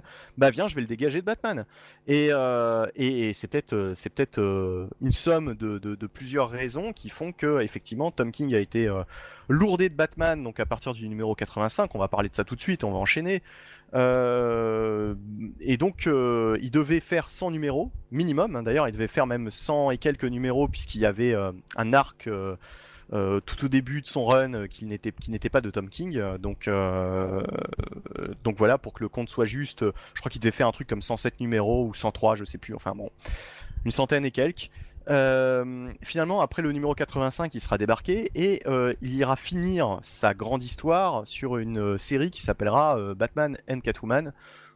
Je crois, hein, je crois que c'est ça le Oui, titre. c'est ça, oui. Je crois que ce sera en 12 numéros, si je dis pas de bêtises. 12 ou Ou 15, en pour 15. faire le compte. Ouais, peut-être peut-être 15 numéros. Mais toujours est-il que voilà, ça s'est fait un peu un peu ça a été un petit peu la stupeur. Il s'est fait débarquer alors qu'on s'y attendait pas du tout. Euh, puisque il est en plein dans, euh, c'était en plein dans l'arc Nightmare, donc euh, qui était en, 8 parties, je crois. hein. C'était très long l'arc Nightmare, et, voilà, on a appris ça donc à cette époque que Tom King n'allait pas pouvoir terminer son histoire globale sur Batman. Alors au début, les, fans ont un peu gueulé parce qu'ils pensaient que le 85 serait vraiment son sa dernière histoire sur le personnage. Or, il y aura bien cette, cette mini-série, hein, Batman and Catwoman, euh, sur laquelle il pourra terminer euh, son, plan global, un petit peu comme avait fait Morrison sur Batman Inc. finalement, après euh, avoir été sur Batman et Batman et Robin. Sauf que à l'époque de Morrison, c'était entièrement programmé hein, de sa part. Enfin voilà, quoi, c'était voulu. Alors que là, Tom King n'a pas eu son mot à dire. Donc le coupable dans l'histoire aussi, on a appris que c'était sans doute Bob Arras qui a fait pencher la balance. hein. C'est c'est Bob Arras qui a qui a décidé de d'éjecter euh, Tom King euh, de Batman. Euh, alors la question bah, que j'ai envie de vous poser, c'est est-ce que c'est une bonne décision ou est-ce que c'est scandaleux Tom King aurait dû terminer sur Batman? Ah, c- Moi, ça ne me plaît jamais quand on débarque quelqu'un alors qu'il a un plan bien, bien établi. Même si je suis pas fan du Batman de King, il est dessus depuis 85 numéros. Il leur a quand même vendu beaucoup, beaucoup d'épisodes. C'est toujours dommageable de se dire qu'il est débarqué comme un malpropre. Après, euh, business is business. hein, Mais alors, mais alors il, il peut quand même terminer son, son projet, visiblement. Alors, a priori, c'est 12 numéros. hein. C'est... Donc, il n'aura pas fait son numéro sur Batman finalement. À voir avec les annuels et tout, si on peut pas un peu tricher. Mais oui, enfin, moi, je trouve ça, euh, c'est dégueulasse pour lui. hein. Si effectivement il a été débarqué, qu'il n'a pas eu son mot à dire, que ça a été fait vraiment à la sauvage, oui, c'est dégueulasse. Et euh, après, c'est le métier qui veut ça, ce ce qui n'excuse pas. hein. Je trouve ça quand même scandaleux. Mais qu'est-ce qu'on peut y faire? Perso, moi, ça me fait ni chaud ni froid. Euh, je pense que si vraiment euh, il avait été euh, euh, tout à fait irréprochable euh, en termes de, en termes de qualité euh, sur le titre, euh, il aurait continué à écrire Batman. Euh, Il est hyper clivant, voilà, hein, c'est vrai que c'est problématique. euh, quoi. je pense qu'il n'y a, pas que du mauvais euh, dans ce qu'il a fait, mais il y a loin d'avoir Ah que oui, du je suis bon. Et puis, Bah, tu vois, moi, le run de Tom King, c'est trop bizarre. Il y a des arcs que j'aime bien et d'autres que j'ai pas du tout aimé. C'est vrai, c'est Et puis, et bon, attends, continue. et- et- le type, il peut finir son histoire, quoi. Tu vois, on, on lui laisse quand même un titre euh, Batman, euh, Batman et Catwoman. Il nous a emmerdé pendant des titres et des titres avec son histoire d'amour à deux balles avec Batman et Catwoman. Bah, il va quand même nous la foutre dans la gorge jusqu'au bout. Donc c'est quand même, c'est quand même plutôt cher payé, quoi. Donc bon, I'm the cat, non, I'm the bat. honnêtement, quoi. I'm the cat, I'm Sérieux, the cat. Bat, Cat. Non mais Cat, où on est, quoi. ouais. Où on est, quoi. Cat. Ah. Et puis, et puis au moment où je vous parle, Ben est encore sur un tas de crânes euh, euh, du côté d'Arkham, à poil. Non, non, il est, il est, non, il est dans le Ah, manoir c'est vrai, c'est vrai, il a eu le temps de mettre un slip. Il est dans le- encore, il est, il est, il est, il est avec Alfred qui lui sert un, un bon gigot Oui, oui. euh, pendant que, que Batman se fait Voilà, violer il- euh, il a pu- sauvagement il a pu euh, sur le mettre un tapis. slip et une robe de chambre. J'ai l'impression que j'ai loupé quelques, quelques histoires là. Non, mais- oh, grosso modo, grosso modo, grosso modo. Voilà. D'accord, bon, ça promet. Bah, par contre, il y a un autre, euh, il y a un autre suspect dans euh, les coupables de qui c'est qui a fait euh, que Tom King euh, s'est barré. C'est le film euh, New Gods. Vu que King lui-même a révélé qu'il était impliqué dessus, qu'il allait coécrire le film avec euh, Ava DuVernay et que c'est notamment euh, ce qui l'empêchait. Oh là là, c'est bon tout de suite euh, l'air méprisant là. Bon, moi j'avoue que je sais pas. Oh bah, écoute, euh, elle fait de très très bons documentaires. Notamment, elle avait fait un sur le milieu carcéral qui était vraiment, je sais plus comment s'appelait, le, le 13e, il me semble, qui était vraiment excellent. Par contre, euh, quand elle a été derrière la caméra euh, sur un truc un petit peu blockbuster, donc c'était, euh, je crois, un, un raccourci dans le temps là chez Disney. Une Oui. catastrophe, Oui, oui, oui. quoi. Une catastrophe. Donc de savoir que c'est elle qui va être sur les New Gods avec l'ami Tom King. Chez DC, on a les. Bah, en général, on met plutôt en avant son film de 2014, Selma, qui a été pas mal. euh, voilà, c'est là que j'en avais Oui, mais parler tu d'elle. vois, c'est euh, c'est euh, une histoire sur Martin Luther King. Ça reste un, un petit peu un biopic quand même. Euh, moi, je te dis, hein, Là, ça reste très balisé. Ouais, euh, je te dis pas que un raccourci dans le temps, euh, c'est euh, voilà, c'est comme les New God ou tout ça. Mais enfin, c'est quand même, un- c'est quand même une, euh, c'était quand même un film qui se voulait un peu une nouvelle franchise ou quoi que ce soit. Euh, bon, euh, voilà, ça, ça a vraiment été, de toute façon, ça a été un échec à tous les niveaux pour Disney, hein, donc, donc bon, pourquoi pas, hein, pourquoi pas. Tom King, de toute façon, il a montré sur Miracle Man que, ben voilà, il pouvait. Euh, il pouvait faire des bonnes choses sur, euh, sur cet univers-là. Maintenant, euh, maintenant, je crois pas du tout que DC euh, lui ait donné ça, si tu veux, euh, comme un onos à ronger, ou que, ou que à l'inverse, de, toute ou façon, l'inverse, c'est assez indépendant. non mais hein, même, les je décisions. peux pas croire que si tu veux, euh, c'est parce que il, est, il a ça à faire, si tu veux, que euh, euh, du coup on considère qu'il a euh, trop de travail, quoi. Tu vois, non, je pense qu'il pouvait faire les deux en même temps, quoi. Euh, et Batman euh, et ça, quoi. Donc, euh, je pense que la décision sur Batman est totalement indépendante, quoi. D'accord. T'as vu hein, comment il t'a mouché et tout là Tu, tu Ah dis non, plus non, rien. mais je, je m'incline. Hein. euh. Mais non, mais parce que regarde Jeff Jones. Euh, Jeff Jones, on dit, bah oui, il fait, euh, il a fait euh, Dooms- Doomsday Clock, mais en même temps, il travaillait sur Shazam, euh, il travaillait euh, sur euh, les nouveaux scénarios, enfin, euh, qu'il va avoir euh, euh, bah, déjà sur, euh, ah, comment ça s'appelle, euh, la- les nouveaux, enfin, la, refonte de Green Lantern probablement au cinéma. Enfin voilà, il, il est, euh, il- peut faire, enfin, il peut faire tout en même temps. Non, il peut pas faire tout en même temps, mais enfin voilà, il est sur plusieurs trucs en même temps. Donc il n'y a pas ra- raison que euh, que Tom King, bon, euh, c'est le fait de travailler sur New God au cinéma qui, bon bah tiens, euh, du coup, on réduit un peu la voilure quoi. Ouais. Ce sera un peu une excuse en fait. Moi, je crois que vraiment, en fait, euh, il y a, peut-être eu un pas un pétage de câble, mais que ça a chauffé dans, euh, dans les couloirs de DC et que, bon, ben, euh, au bout d'un moment, ils ont aussi vu les ventes qui n'étaient pas, pas flamboyantes, alors que pourtant le titre s'appelle Batman.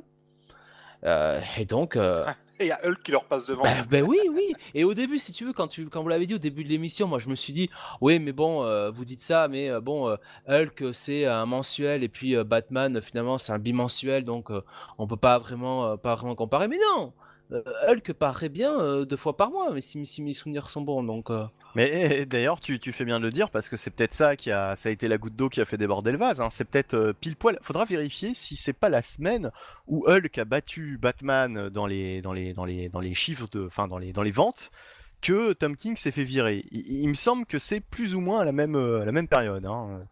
Parce que, Qui a eu parce que pour le annonce. coup, Batman, c'est le type blockbuster de chez Blockbuster. Hulk, c'est vraiment un truc qui est, euh, encore une fois, qui est un, un- un- presque un comics de genre qu'on finit dans son coin. Donc, euh, ah, Oui, généralement c'est, dans les, dans les Mais 20 oui. quoi, Euh, 20e, et euh, encore, 20e et position. encore, t'es Hulk. généreux, quoi. Donc, c'est. Ouais, ouais, euh, ça, ça dépend des moments, mais je veux dire, euh, là, c'est euh, là, c'est extraordinaire. Et puis, on n'a pas dit aussi combien de reprints.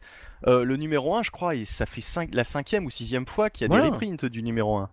Et ils vont ressortir une série de reprints de tous les premiers euh, épisodes, de tout le premier arc, je crois. C'est c'est- c'est- Moi, je crois pas que les incroyable. gens, si tu veux, ils se battent pour aller chercher le, le Batman 1 ou DC, enfin, Batman DC Rebirth de, de Tom King, hein, sincèrement, quoi. Donc, euh, Alors, encore le premier, peut-être que euh, ça a très bien fonctionné, euh, ce premier arc, même si euh, on s'en souvient, on n'était pas super fan.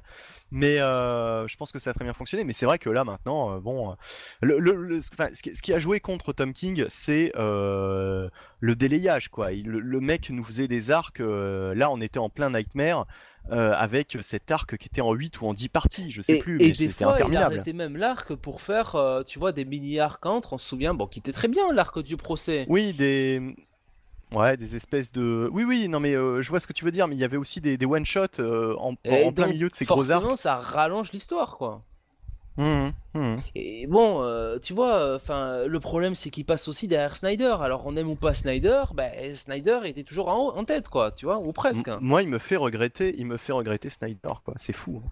fait regretter le Snyder des débuts. Mais on disait déjà ça de, Ah dès non, le non, non, milieu du non. run de Snyder.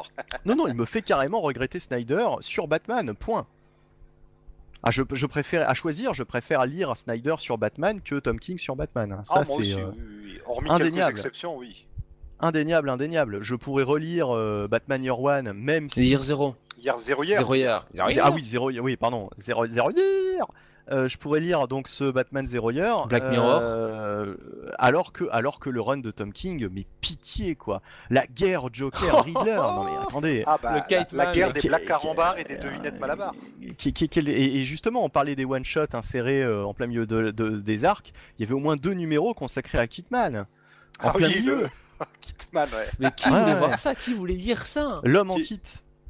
Kitman le- qui est démonté, qui est rangé dans son carton et qui est remonté de temps en temps pour. Bah oui, c'est un peu le fil rouge. de- C'est pas un peu le fil rouge de son run, Kitman?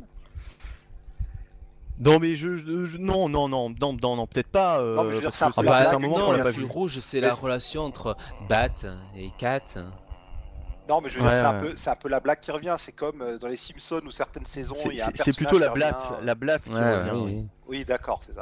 Et puis pensez à l'arc Je suis stupide, c'était tellement bien. Bah, Ne, ne te déprécie pas trop, Oui, Marty. oui, c'est. euh, Euh, donc, euh, enfin on, voilà. on- on digresse là. hein, et euh, ça fait longtemps qu'il est plus Robin. On devrait passer à la suite. Oh, oh, oh, l'humour, l'humour, décidément, est très, très, très absent de cette émission. C'est celui de alors, la du tête qui est venu en qui va remplacer euh, Tom King euh, sur Batman? Eh, eh, ben, c'est une bonne question, et je crois que nous Brian Michael Bendis? Non, non, non, nous n'avons toujours pas, nous n'avons toujours pas. Non mais, c'est là, c'est Sarkozy. Bon, on a ça va. euh, bon, euh. Euh, Sarkozy sur Batman. Bah, je pense que ça pourrait être euh, intéressant. hein.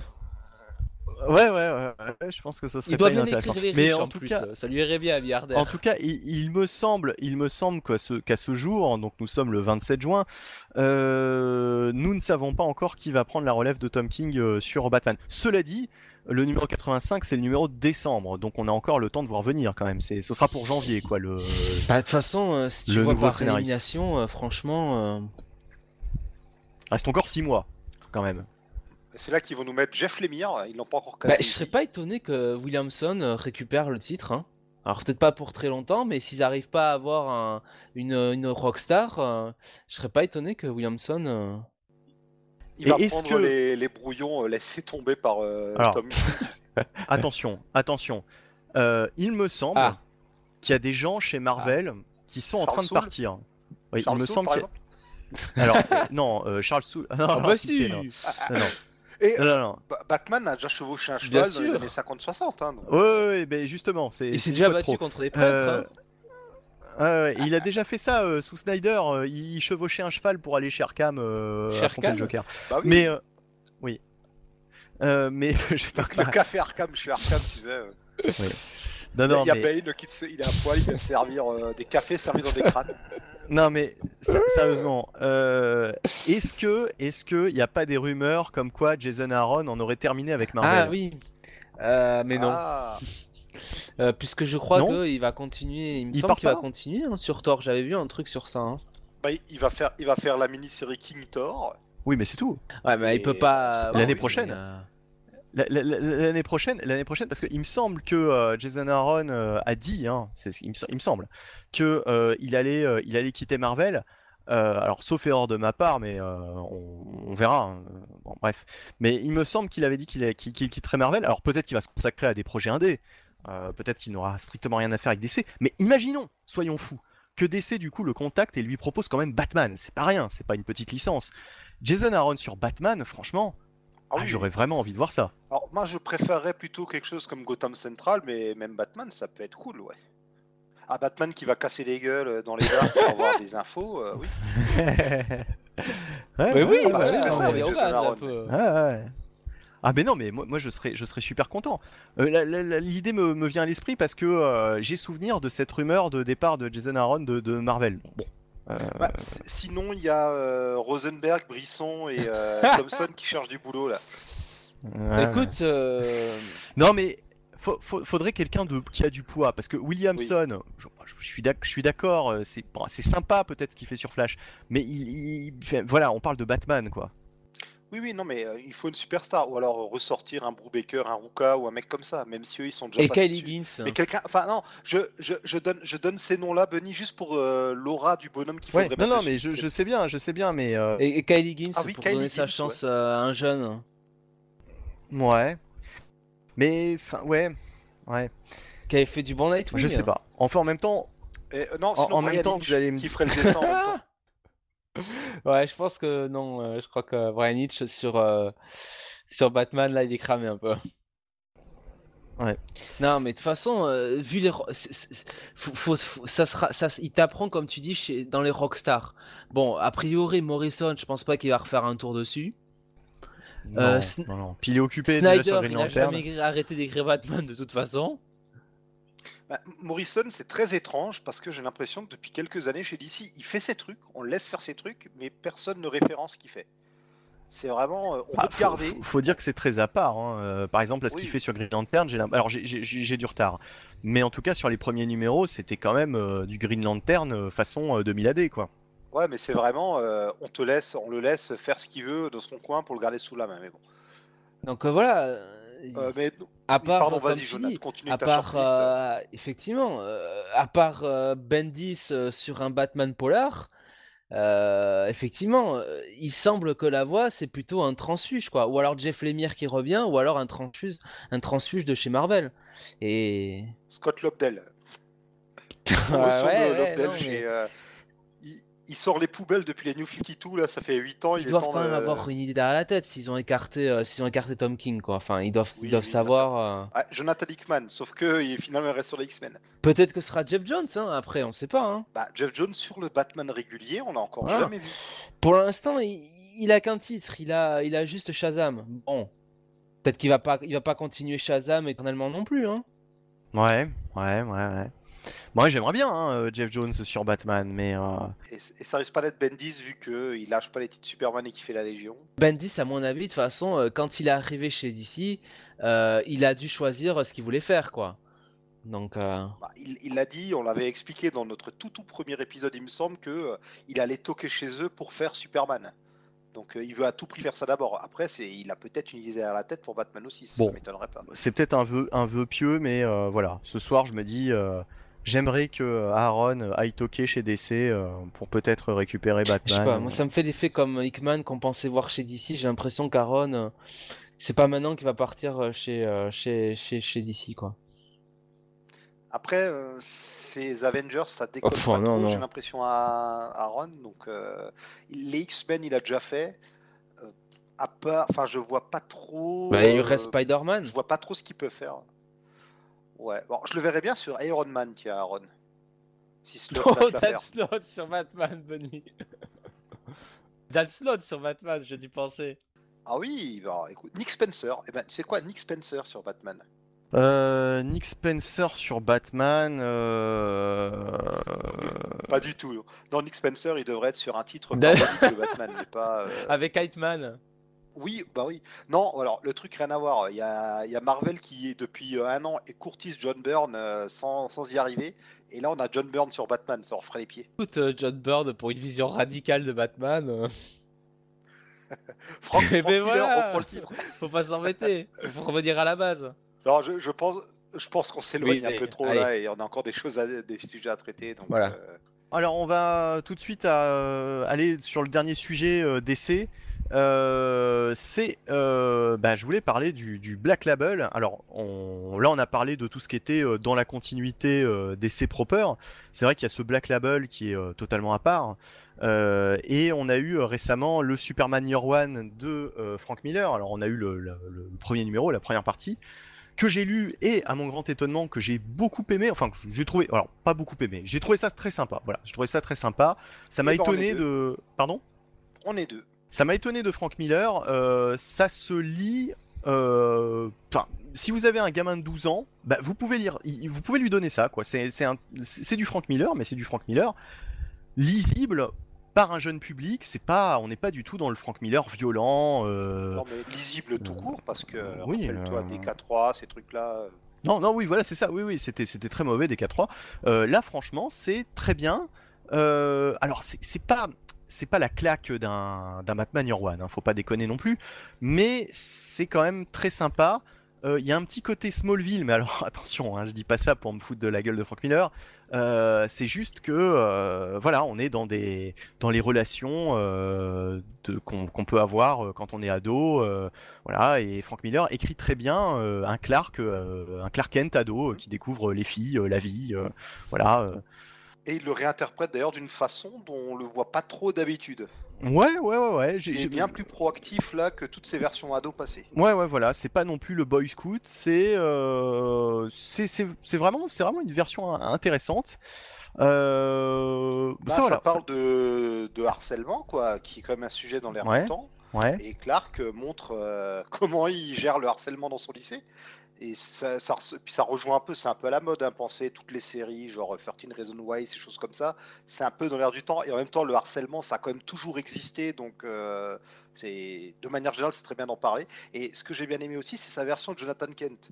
Parce que depuis quelques années, on a quand même eu, je pense notamment au film Man of Steel, mais pas seulement, à Jonathan Kent très euh, non, Clark, il faut que tu caches tes pouvoirs et tout.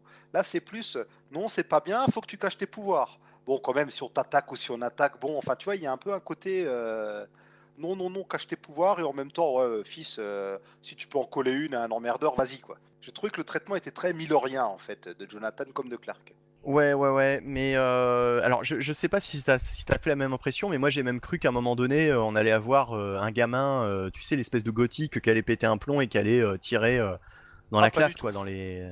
Pas du tout. Moi, Non, je, non, je- non, je- je je- crois- en fait, je m'attendais, je m'attendais à une espèce de, de, de dérive, mais en tout cas à un côté très euh, Frank Miller euh, quelque part, et il y en a pas. Euh, ça m'a agréablement surpris, quoi, cette lecture. Ah, ah bon? Ah, moi, j'ai vu, alors, C'est très. vu que, vu que j'ai fait ma conférence récemment et que je veux faire une, deux- un- Enfin. un- d'autres choses dessus, je suis à fond, tu vois, dans les thématiques Miller. Et j'ai trouvé que ça sentait le Frank Miller quand même dans tous Non, les enfin, sens, quoi. Il y a Je, vraiment... je- je me suis, je me suis mal exprimé, mais le, le- le- pas le Frank Miller négatif, quoi, le Frank Miller positif. Ah oui, d'accord, oui. Oui, parce qu'on retrouve quand même euh, pas mal euh, des sujets habituels de Miller, genre la Oui, bande des- oui, oui. les outcasts, quoi, les, les rejetés qui trouvent un homme providentiel qui se mettent autour de lui. Il y a bah, son pote justement qui pourrait péter les plombs, il est, il est gros et difforme, tu vois, on a toujours ça chez Miller, des personnages puis- puis gros, la fin. un peu stupides. La, la- la fin, la fin. la fin de l'histoire. La fin, oui.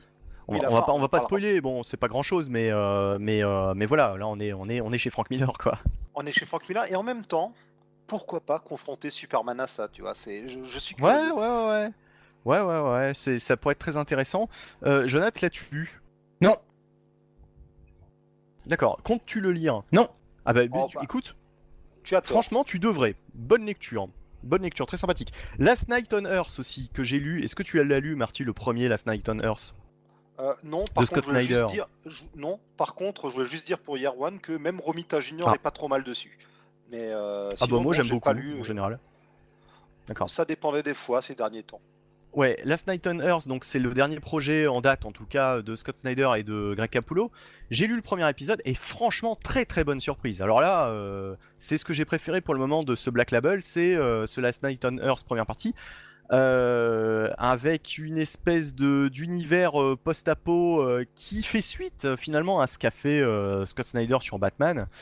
Euh, totalement, hein, ça reprend, euh, c'est, c'est, ça pourrait être en continuité. Et euh, très très bonne surprise. Alors, est-ce que comme d'habitude avec Scott Snyder, ça va déconner euh, sur les parties suivantes et que là, ça va se terminer en, en eau de boudin?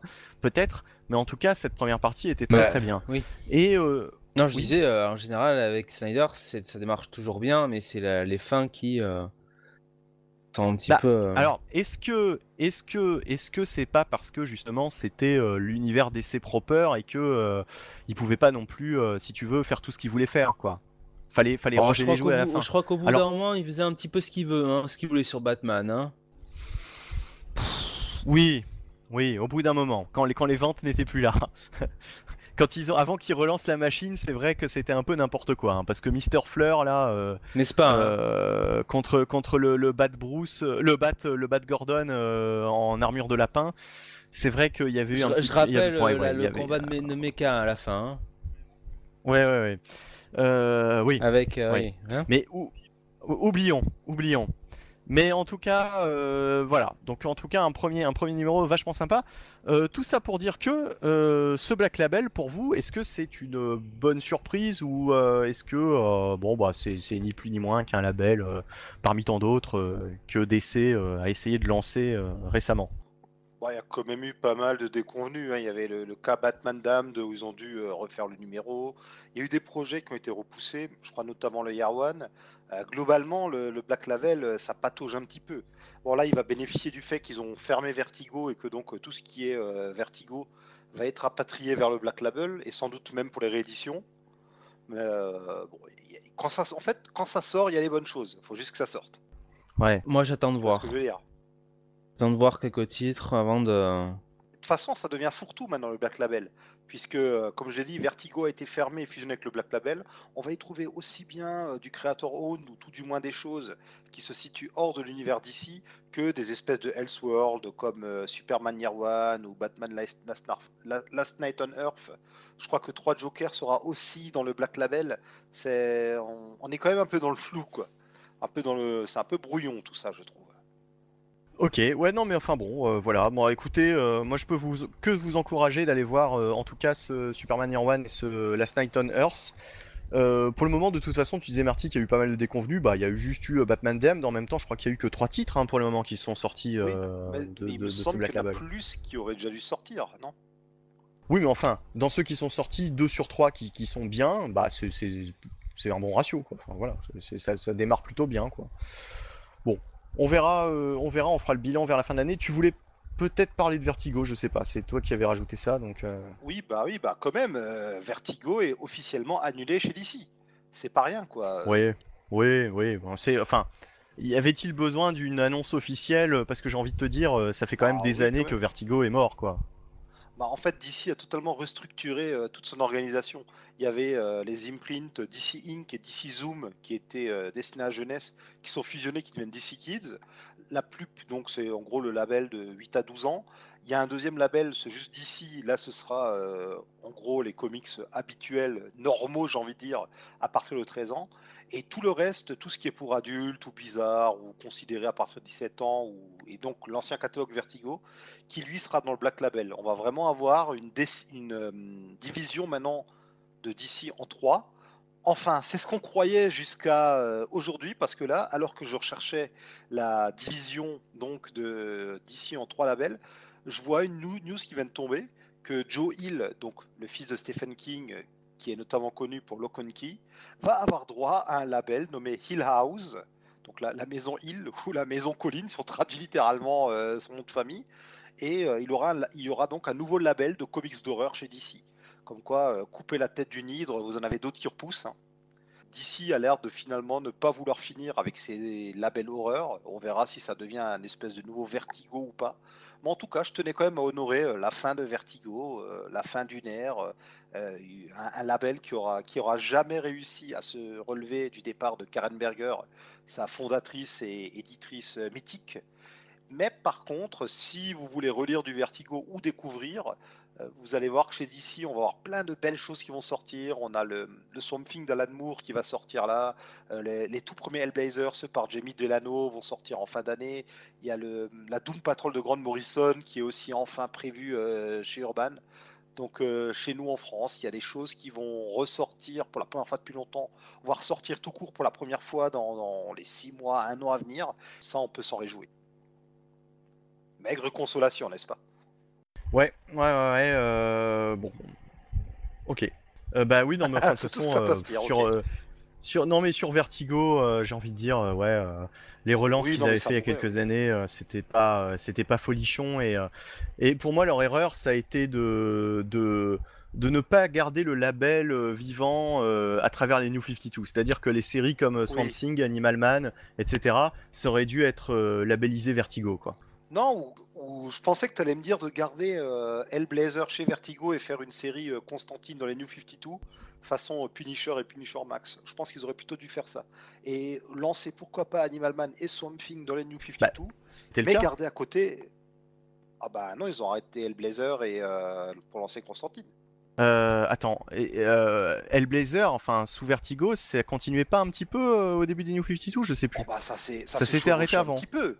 Ou non, ça a dû se chevaucher un petit peu, mais ça s'est arrêté quand même assez rapidement, quoi. Ils l'ont, ils l'ont pas gardé, ce qui était Oui, bah oui, mais ils, auraient- ils auraient dû, ils auraient dû non seulement garder effectivement une série euh, Hellblazer, euh, Vertigo, euh, comme comme le Punisher Max, quoi, c'est-à-dire qui, qui vraiment qui rentre pas dans la continuité. Et puis ils auraient dû aussi labelliser Vertigo les séries Swamp Thing et Animal Man, même si c'était des New 52, des séries New 52. Ah oui, oui. ça aurait pu avoir le logo, simplement le logo Vertigo, histoire d'avoir une présence de Vertigo, de dire bon bah voilà, ça c'est des séries estampillées Vertigo parce qu'elles sont, c'est des séries un peu plus adultes. D'ailleurs c'était le cas hein, quand même, c'était bien plus Ah graphique, oui, bien plus, bien Et plus violent. Et c'était à part, oui. Et, et, voilà, et en, en, faisant ça, ils auraient pu un petit peu maintenir ce label Vertigo, parce que on l'a carrément perdu de vue pendant des mois. Oui, oui, oui. oui. Voilà. Bah, on va passer à la dernière partie qui concerne de l'indé, qui concerne plus particulièrement Spawn. Spawn qui va arriver à son 300e numéro, donc c'est conséquent. Trop. Bah alors justement, c'est la question quoi. Est-ce que euh, c'est un tour de force ou est-ce que c'est une escroquerie sans nom euh, depuis 300 numéros spawn? Escroquerie quand même, faut pas exagérer. Hein. Comme toutes les séries, j'ai envie de dire, c'est voilà, c'est un univers qui a connu des hauts, des bas. Voilà, ça a eu beaucoup beaucoup de succès dans les années 90, un peu moins depuis. Mais bon, et ça, ça, revient en force. Hein. Là, là franchement, les, les, derniers numéros se vendent très très bien à l'approche du numéro 300.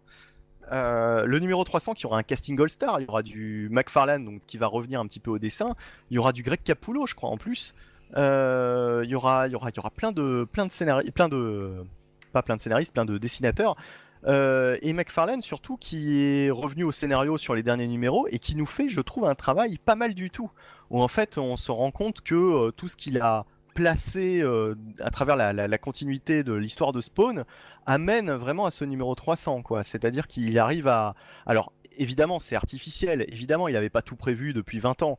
Euh, il en savait rien que ça allait arriver jusque là mais euh, ce qu'il fait là dans le numéro 297 je crois que j'avais lu était très sympa et vraiment revenait un petit peu sur la, toute l'histoire de manière claire et de manière logique qui et ça montrait que euh, bah, au fait Al Simon ce spawn euh, il avait peut-être tout manigancé pour arriver jusque là et pour euh, un petit peu être le le, grand vainqueur de cette guerre entre le, paradis et l'enfer et qu'il avait tout, tout, prévu quoi pour, pour ramasser ensuite les morceaux et, qu'en fait Al Simon serait peut-être une grosse menace.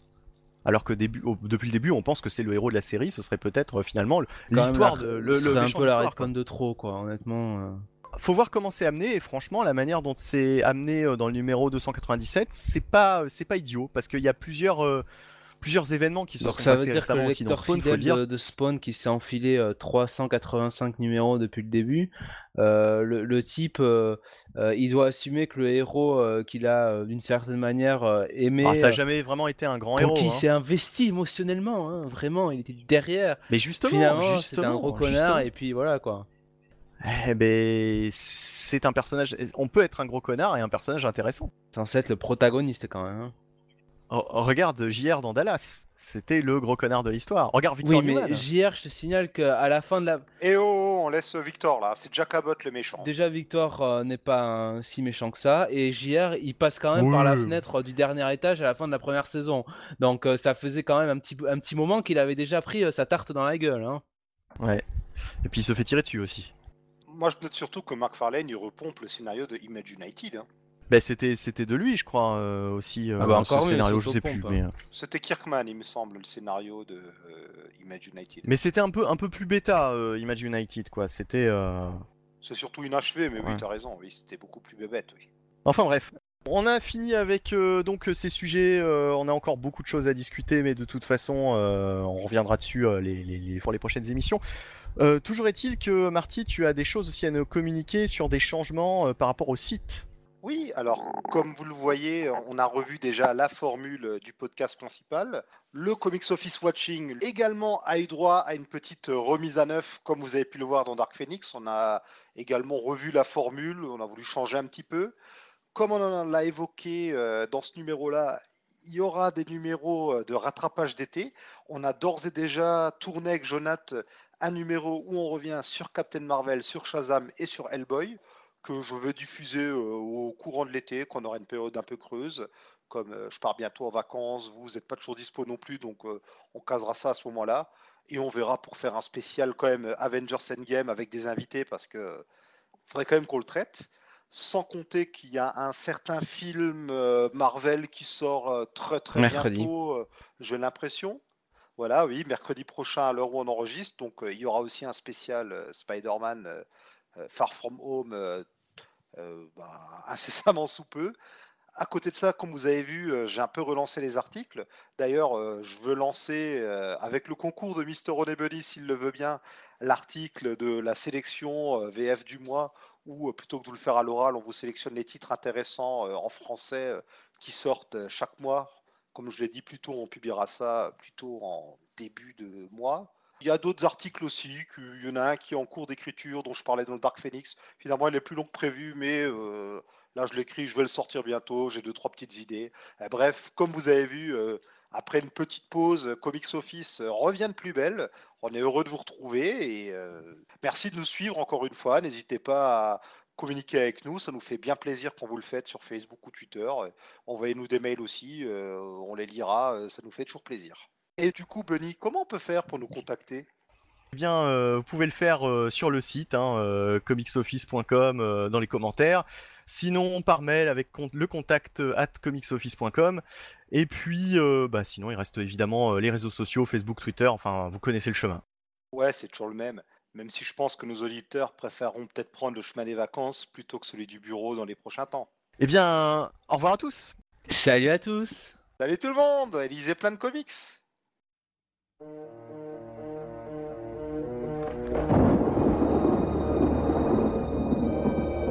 L'heure est venue. Imaginez une substance qui a le pouvoir d'anéantir l'humanité. Imaginez une créature assez perverse pour l'utiliser. Imaginez un héros à l'aube de sa création. De la chair au métal, Tu n'as qu'à visualiser ta cible. du sang. Allez À l'acier. Ne fais pas le fier, tu as encore beaucoup à apprendre. de l'homme à Spawn. Coucou Je t'ai vu Bon, si t'es prêt, Jonath, euh, on n'a plus qu'à attendre maintenant l'homme au ventilo d'or. Ah oui, bah alors attends. Du coup, euh, ah, il est pas en or malheureusement mon ventilo. Il est en plomb. Oh, oh, oh, quel humour, quel humour. Euh, Piscor, piscor Qu'est-ce que tu racontes? Connerie. Non, il parlait du père Piscor. Je pensais que ça allait faire euh, avoir un fou rire à Bunny avant qu'il commence là, mais non. Il semble concentré. Comme le lait. Oh, oh, oh, oh. Ouais, bon bah alors du coup, euh, vous me dites quand, quand, quand vous êtes prêt et euh, j'y vais. Hein. Bon, c'est bon. C'est bon. Je coupe le micro au cas où. Juste, euh, on commencera par Panini ou pas dans les débats euh, comics? Le débat de Gérard. Et Gérard des comics, ouais. Bon ouais, on a qu'à commencer par Panini et puis au pire, au pire, on, on, on fait, euh, tu sais, Urban et puis, euh, enfin, je, comme tu veux en fait. Euh, Ouais, on peut commencer comme tu veux. Ouais. on, on commence par vraiment ce que vous voulez, hein, comme sujet. euh, on peut même mélanger un peu les, les maisons d'édition. euh, pff. Ok, Jonath, eh, quel- un sujet peut-être, peut-être qu'on devrait commencer par un sujet où on parle tous les trois. Oui. Thanos. Bon, on a dit qu'on le faisait pas, Thanos. C'est c'est la blague C'est vrai. Ok, euh, du coup, euh, bah alors, euh, vous coupez vos micros? Moi je le coupe, hein. peu importe, Morty il fait comme il veut. Ah oui, je coupe.